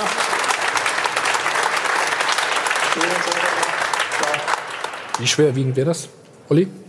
Naja, das wäre schon ein Rückschlag. Das ist gar, gar, gar, gar kein Thema. Ähm, ich glaube, dass äh, einfach diese Duelle gegen Liverpool, dass danach bei den Bayern die Zukunft anfängt, dass das schon für alle Kandidaten, ob das jetzt die Etablierten sind oder die Herausforderer, äh, entscheidende Duelle wären. Und danach wird über alles nachgedacht, vom Sportdirektor über den Mittelstürmer, über James, all diese Dinge.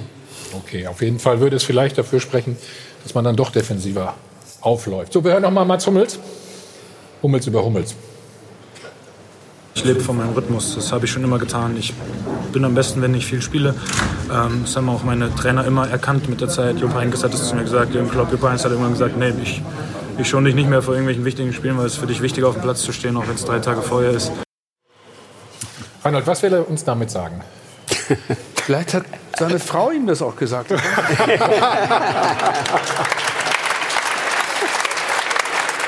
sind nicht immer die Frauen schuld. Nein, es ist, es ist also, ein schöner Scherz trotzdem. Ja. ja sind Sie verheiratet? Absolut. Ähm, Tja, was soll ich dazu sagen? Klar, der macht, muss auch Politik für sich machen. Eine schwierige Situation. Äh, wir haben vor der Saison ja nicht gedacht, dass der Süle die Nummer eins der Innenverteidiger wird beim FC Bayern. Das hatten wir alle nicht auf dem Plan. Nun kamen die beiden beladen von der WM, schwer beladen zurück, Boateng und äh, Hummels. Und es hat sich eine andere Situation ergeben. Und das auch irgendwie abzuwerfen und wieder ähm, eine Linie zu kriegen, wirklich wieder über eine lange Strecke gute Spiele zu machen, das ist dann nicht so einfach. Es gab Situationen von Hummels gerade in der Offensive, in der Vorbereitung, die waren in den letzten Wochen großartig. Es gab aber auch Momente, wo hinten drin gemerkt hat, der hat noch nicht die alte Qualität wieder. So. Stefan, eigentlich hat er was ganz Normales gesagt, oder? Dass er spielen will. Ja. Ja, du hast das ja richtig gesagt. Also er betreibt natürlich auch Politik für sich selber. Das macht er ja schon ab und zu und auch gerne. Allerdings sollte man auch mal selbstkritisch sein, aber das spricht für sein Selbstvertrauen. Und was ich spannend fand, war dieser Mickey Maus Kopfhörer, den er aufhatte. Also, Habt ihr nicht gesehen? Na, fast schon. Ihr habt geachtet. Achtet auf alle Kleinigkeiten heute. Ach so, ich jetzt sehe nicht, ich's jetzt, ob es ja. euch aufgefallen ist. ne? Ganz kurz, wie schätzt ihr das ein, die Chance? Herr Kind, wie schätzen Sie die Chance der Bayern ein? Zurückhaltend. Zurückhaltend? Gut, dann halten wir uns jetzt auch mal zurück. Sarah Valentina gibt Ihnen erstmal alle Informationen jetzt zu den Sonntagsspielen und dann sprechen wir noch über den BVB. Ja, vielen Dank. Sarah Valentina. So, aus dem Pokal und wohl auch in der Champions League. Der Tottenham Shop sitzt tief. Und es stellt sich die Frage, ob sich die Dortmunder wirklich immer auf das Wesentliche konzentrieren in diesen entscheidenden Wochen.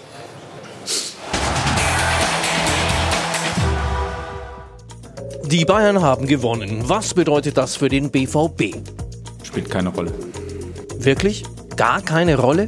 Wir, wir, wir wissen, dass sie gewonnen haben. Natürlich versuchen die Dortmunder Verantwortlichen nur auf sich zu schauen und nicht schwermütig zu werden angesichts der jüngsten Misserfolge. Doch äußern sollen sie sich zu Nebenschauplätzen, also zu den Bayern oder zu einem Friseurbesuch im Spielerhotel vor dem Champions League-Kracher bei den Spurs oder zu den überraschenderweise öffentlichen Einschätzungen des externen Beraters Sammer. Der übrigens meint, Dortmund sei in der Realität angekommen, habe eben lange über dem Limit agiert, was inhaltlich exakt die Meinung von Trainer Favre wiedergibt. Niemand hat etwas gesagt. Es war fast jedes Spiel so. Wir haben das nicht kassiert. Und ich habe immer das gesagt. Mit kassiert meint Favre die zahlreichen Gegentore. Vor den dreien bei Tottenham kassierten die Schwarz-Gelben auch drei von den Hoffenheimern. Und nach vier sieglosen Pflichtspielen in Folge mit zehn Gegentoren lautet eine entscheidende Frage. Steckt der BVB in einem Leistungstief oder in einer echten Krise? Welche, welche Formulierung gefällt euch am besten? Oder Man welche findet, überall, Welche man trifft findet es? ja überall ein Haar in der Suppe, ne? bei den, bei den äh, Dortmundern ja auch. Also die, äh, die Friseurgeschichte, Ja, die Friseurgeschichte, die finde ich übrigens lustig. Also ich würde mir auch gerne die Glatze polieren lassen quasi, aber ähm, es, ist ja, es ist ja witzig, dass sowas dann ein Thema wird, ob die jetzt auf der Massagebank liegen oder sich den Kopf massieren lassen, halte ich für relativ unerheblich. Das, was ich, was ich seltsam finde, ist diese, diese Instagram-Fotos dazu und dann Promi-Friseur und weiß ich nicht was. Also ähm, äh, dass das jetzt der Grund dafür sein äh, soll, dass Dortmund gerade in einer Krise steckt, ich glaube, das hat eher was mit äh, Marco Reus zu tun, dass es gerade nicht so läuft wie. Aber was ist es? Krise, Leistungstief? Eine Delle? Weder Reinhold? Gar nichts? Es ist das, was Lucien Favre beschrieben hat. Du hast eine sehr junge Abwehr, die äh, durch ähm, kommt noch dazu, dass ein Wesentlicher fehlt, äh, Verletzung, länger weg ist seit zwei Monaten. Dann kommt einer zurück, der auch noch nicht die so Sicherheit hatte im Spiel selber. Dann unter Druck tauchen dann die ersten Fehler auf. Das war vorher auch schon ansatzweise zu sehen. Davor war ein hohes Maß an Euphorie.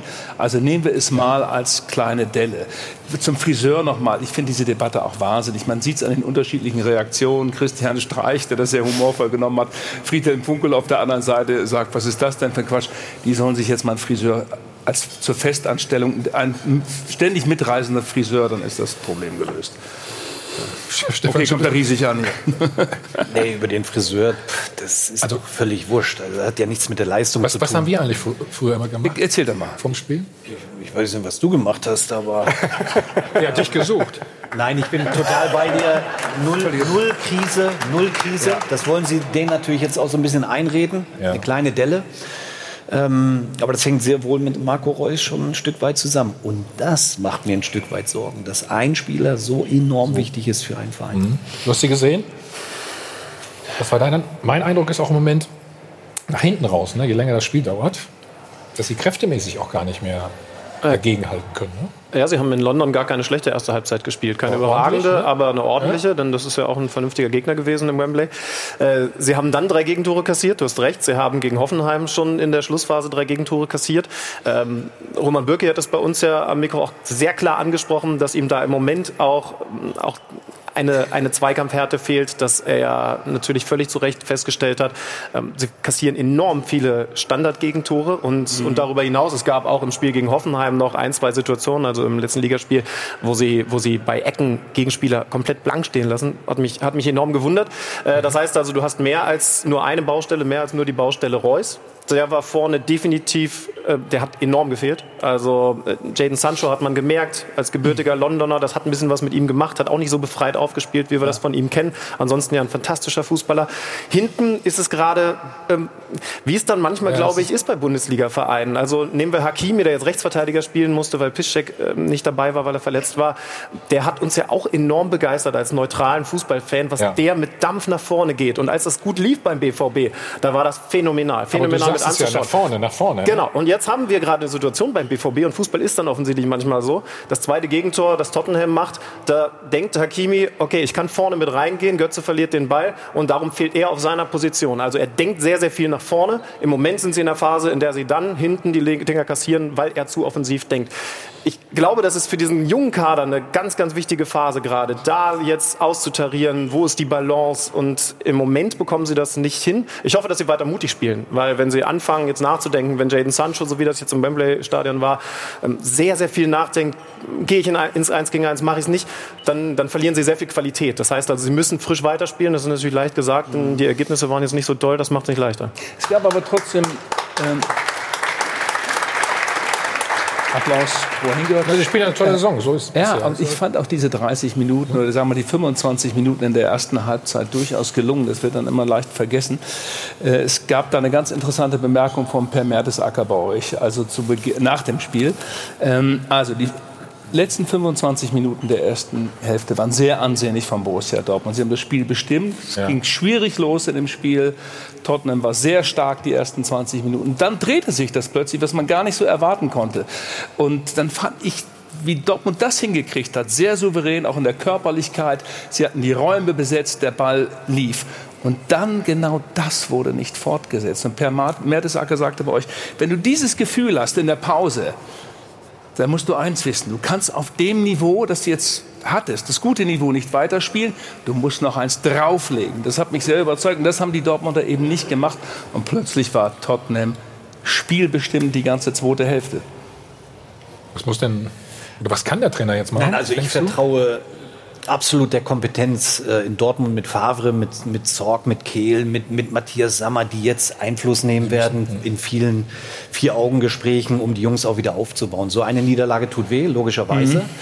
Ähm, aber nichtsdestotrotz, ich saß hier vor drei, vier Wochen, habe gesagt, Borussia Dortmund begeistert mich mit dem Fußball und das ändere ich heute nicht. Sollst du auch gar nicht. Nein. Wenn du der Meinung bist. Okay, das war Ihr Eindruck? Ich habe es nicht gesehen. Also, muss ja ab und zu auch arbeiten. Und die Zeit? Ab und zu schon, ja. Die jungen Unternehmer machen das, ja. Ja, genau. Herr Kind, Sie hätten einen Testmonat bei uns bekommen. Versprochen. Ja, okay. Ja, ich, ich will jetzt nicht über Eurosport. Mit dem Player komme ich wirklich nicht klar. Also, bis ich da immer das Spiel gefunden habe. So, wie wir jetzt, oh, oh. Gut, haben wir jetzt alle Sender erwähnt? Ich weiß nicht. Fehlt noch irgendeiner? Muss ich Der mal. Sohn fehlt noch. Der hier. Ist ja hier. Ist, ist, das, ja, das, habe ich das ist der. Sohn. Das Angebot nehme ich natürlich an, ist klar. Ne? Ich komme drauf zurück. Vier Wochen für Lau. Genau. Vier Wochen für Lau und Erstmal dann geht's an die Kasse. Wichtig ist die Bedienung. Aber kriegt das nicht jeder? Das war, Ist das war der. Trick. Jetzt habe ich auch mal versucht, Geschäftsmann zu sein. Jetzt hast du verraten, dass wir den Ja, das Testmonat ja für alle nicht- ja, haben. alles gut. War es das für Dortmund? Was glaubt ihr in der Champions League? Ja. Tottenham ist keine, keine Chance. Tottenham ist auch einfach eine, eine unglaublich reife Mannschaft. Die haben ja auch Ausfälle gehabt, darf man ja nicht vergessen. Harry Kane, Dele Alli, da haben auch Top-Leute gefehlt. Und sie haben es einfach zehnmal besser verarbeiten können als die Dortmunder, die ebenfalls Verletzungssorgen hatten, weil sie eine Mannschaft sind, ganz, ganz spannend ja, auch im Vergleich zu anderen Premier League-Teams, die jetzt seit vielen Jahren diesen Kader so zusammengehalten haben, die unglaublich gefestigt wirkten, die aber auch trotzdem Ausfälle noch eins gegen ein Spieler hatten. Son hat, hat wieder super gespielt. Ähm, da muss man ganz ehrlich sagen, da ist dann die Qualität, und zwar nicht nur individuell, sondern auch als geschlossene Mannschaft einfach zu hoch gewesen, als dass Dortmund jetzt im Rückspiel noch eine Chance hätte. Ich traue der Dortmunder Wand. Ich traue dem Stadion. Ich meine, der Michael Zorg hat es ja, glaube ich, in der Winterpause schon durchaus angesprochen. Er hat gesagt, dass es für diese junge Mannschaft vielleicht auch ein bisschen ein Problem ist, dass man davor nur gefeiert wurde. Ne, dass das alles gut lief. Und äh, jetzt eben mit Problemen zurechtzukommen, ist auch eine Herausforderung. Und dann haben sie den Pokal verspielt. Die haben die Champions League dann verspielt. Dann bleibt die Meisterschaft. Da können Sie voll drauf konzentrieren. Das ist ein Vorteil, ne? Das kannst du so oder so sehen. Ich sehe es so. Eine Mannschaft haben wir noch, Schalke, ne? Die wir nicht vergessen, gegen Man City. Ja, wird auch nicht so leicht. Das ist eine gewagte Prognose, ja? Äh, ist schwierig. Also Man City, ich habe es vorhin schon mal gesagt, sind in der Meisterschaft in, in der Premier League jetzt wieder äh, voll an Liverpool dran. Fast gleich auf einem ein Spiel, glaube ich, mehr als Liverpool. Ähm, spielen den Guardiola-Fußball, der sie dann ja auch geprägt hat in den letzten Jahren. Und ähm, also da muss Domenico Tedesco schon richtig zaubern, um, um, um jetzt irgendwie eine Chance zu haben. Also wenn das psychologisch mit seiner Mannschaft gut anstellt, dann, dann gehen da elf Leute auf den Platz, die, die sagen, wir haben diesen Stress im Liga-Alltag, wir bekommen von den Medien, von den Fans immer auf den Deckel, wenn wir es da versauen. Heute können wir mal ganz befreit aufspielen. Das Problem ist, wenn du dann sechs Dinger bekommst am Mittwoch, fühlt sich das nicht so gut an. Also insofern kann es, wenn es ganz blöd läuft, sogar für den, für den Liga-Alltag, der noch stressig genug wird, sogar ein Downer sein. Aber das muss man sehen. Also du bist totaler Optimist, ne? wenn du jetzt schon sagst, sie kriegen sechs Stück. Das, das ist, ja, ist ja Wahnsinn. So, gleich reden wir mal über den Manager von Schalke 04. Hat Christian Heil vielleicht gar keine Lust mehr auf Schalke. Das werden wir klären. Und den Mann des Spieltages, den dürfen wir nicht vergessen. Ja, ja.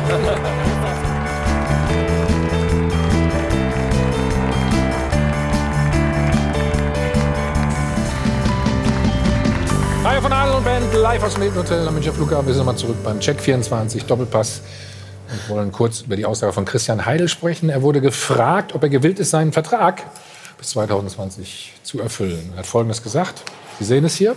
Natürlich, wenn die Gesamtgemengelage stimmt, es kommt natürlich auf die Aufgabenstellung an. Welche Erwartungen bestehen? Anspruch und Möglichkeiten müssen im Einklang stehen. Stefan, wie interpretieren wir das? Ja, dass die Situation, denke ich mal, nicht so schlecht aussieht.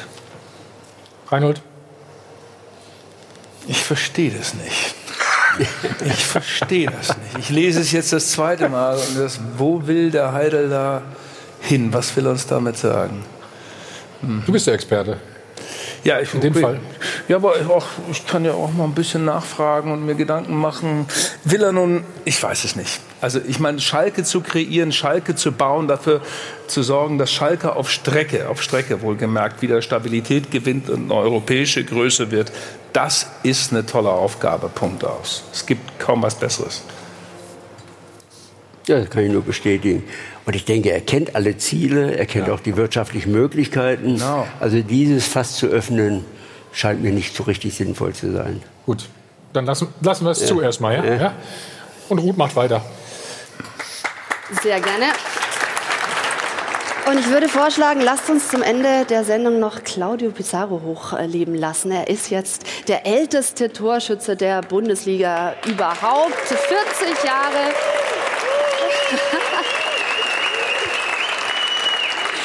Da muss ich gar nicht viel dazu sagen. 90 plus 6 seine Reaktion dazu und dass der Ball reinging, das war natürlich auch eine Geschichte für sich. Also Claudio Pizarro trifft immer noch. Fußball-Linguistik hat geschrieben, er ist jetzt offiziell der älteste Fußballgott der Bundesliga-Geschichte und äh, Wums hat sich in Anlehnung an Dinner One äh, dieses hier ausgedacht. Pizarro trifft gegen die Hertha. Der alte Herr schenkt der alten Dame eben gerne einen ein. So sieht's mal aus. Und an der Stelle lösen wir auch noch kurz die Frage der Woche auf. Die Stuttgarter haben ja nicht so viel zu lachen und da war unsere Frage, ob jetzt nur noch ein erneuter Trainerwechsel den VfB retten kann. Wir wollen natürlich noch Ihre Stimmen am Dupafon hören.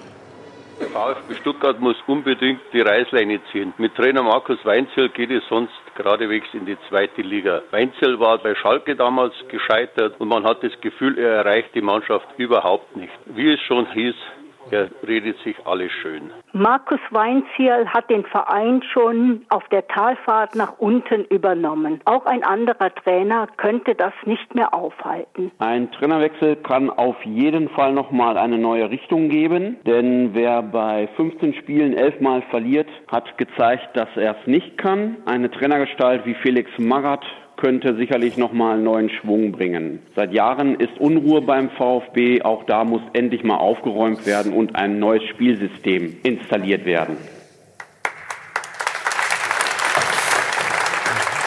Felix Magath haben wir auch gehört. Okay. Ja. ja, und damit sind wir so gut wie durch. Wir haben eine tolle Woche vor uns, kann ich Ihnen jetzt schon mal sagen. Am Dienstag Fan-Talk, also Liverpool gegen die Bayern. Und dann begrüßen wir hier nächsten Sonntag den Präsidenten des deutschen ich, Darf ich noch einen Satz sagen? Hönes, ja, du bist da dran ich, jetzt. Warte, ja, ich werde jetzt äh, ich, ich meine, wir haben schwer debattiert, wir beiden.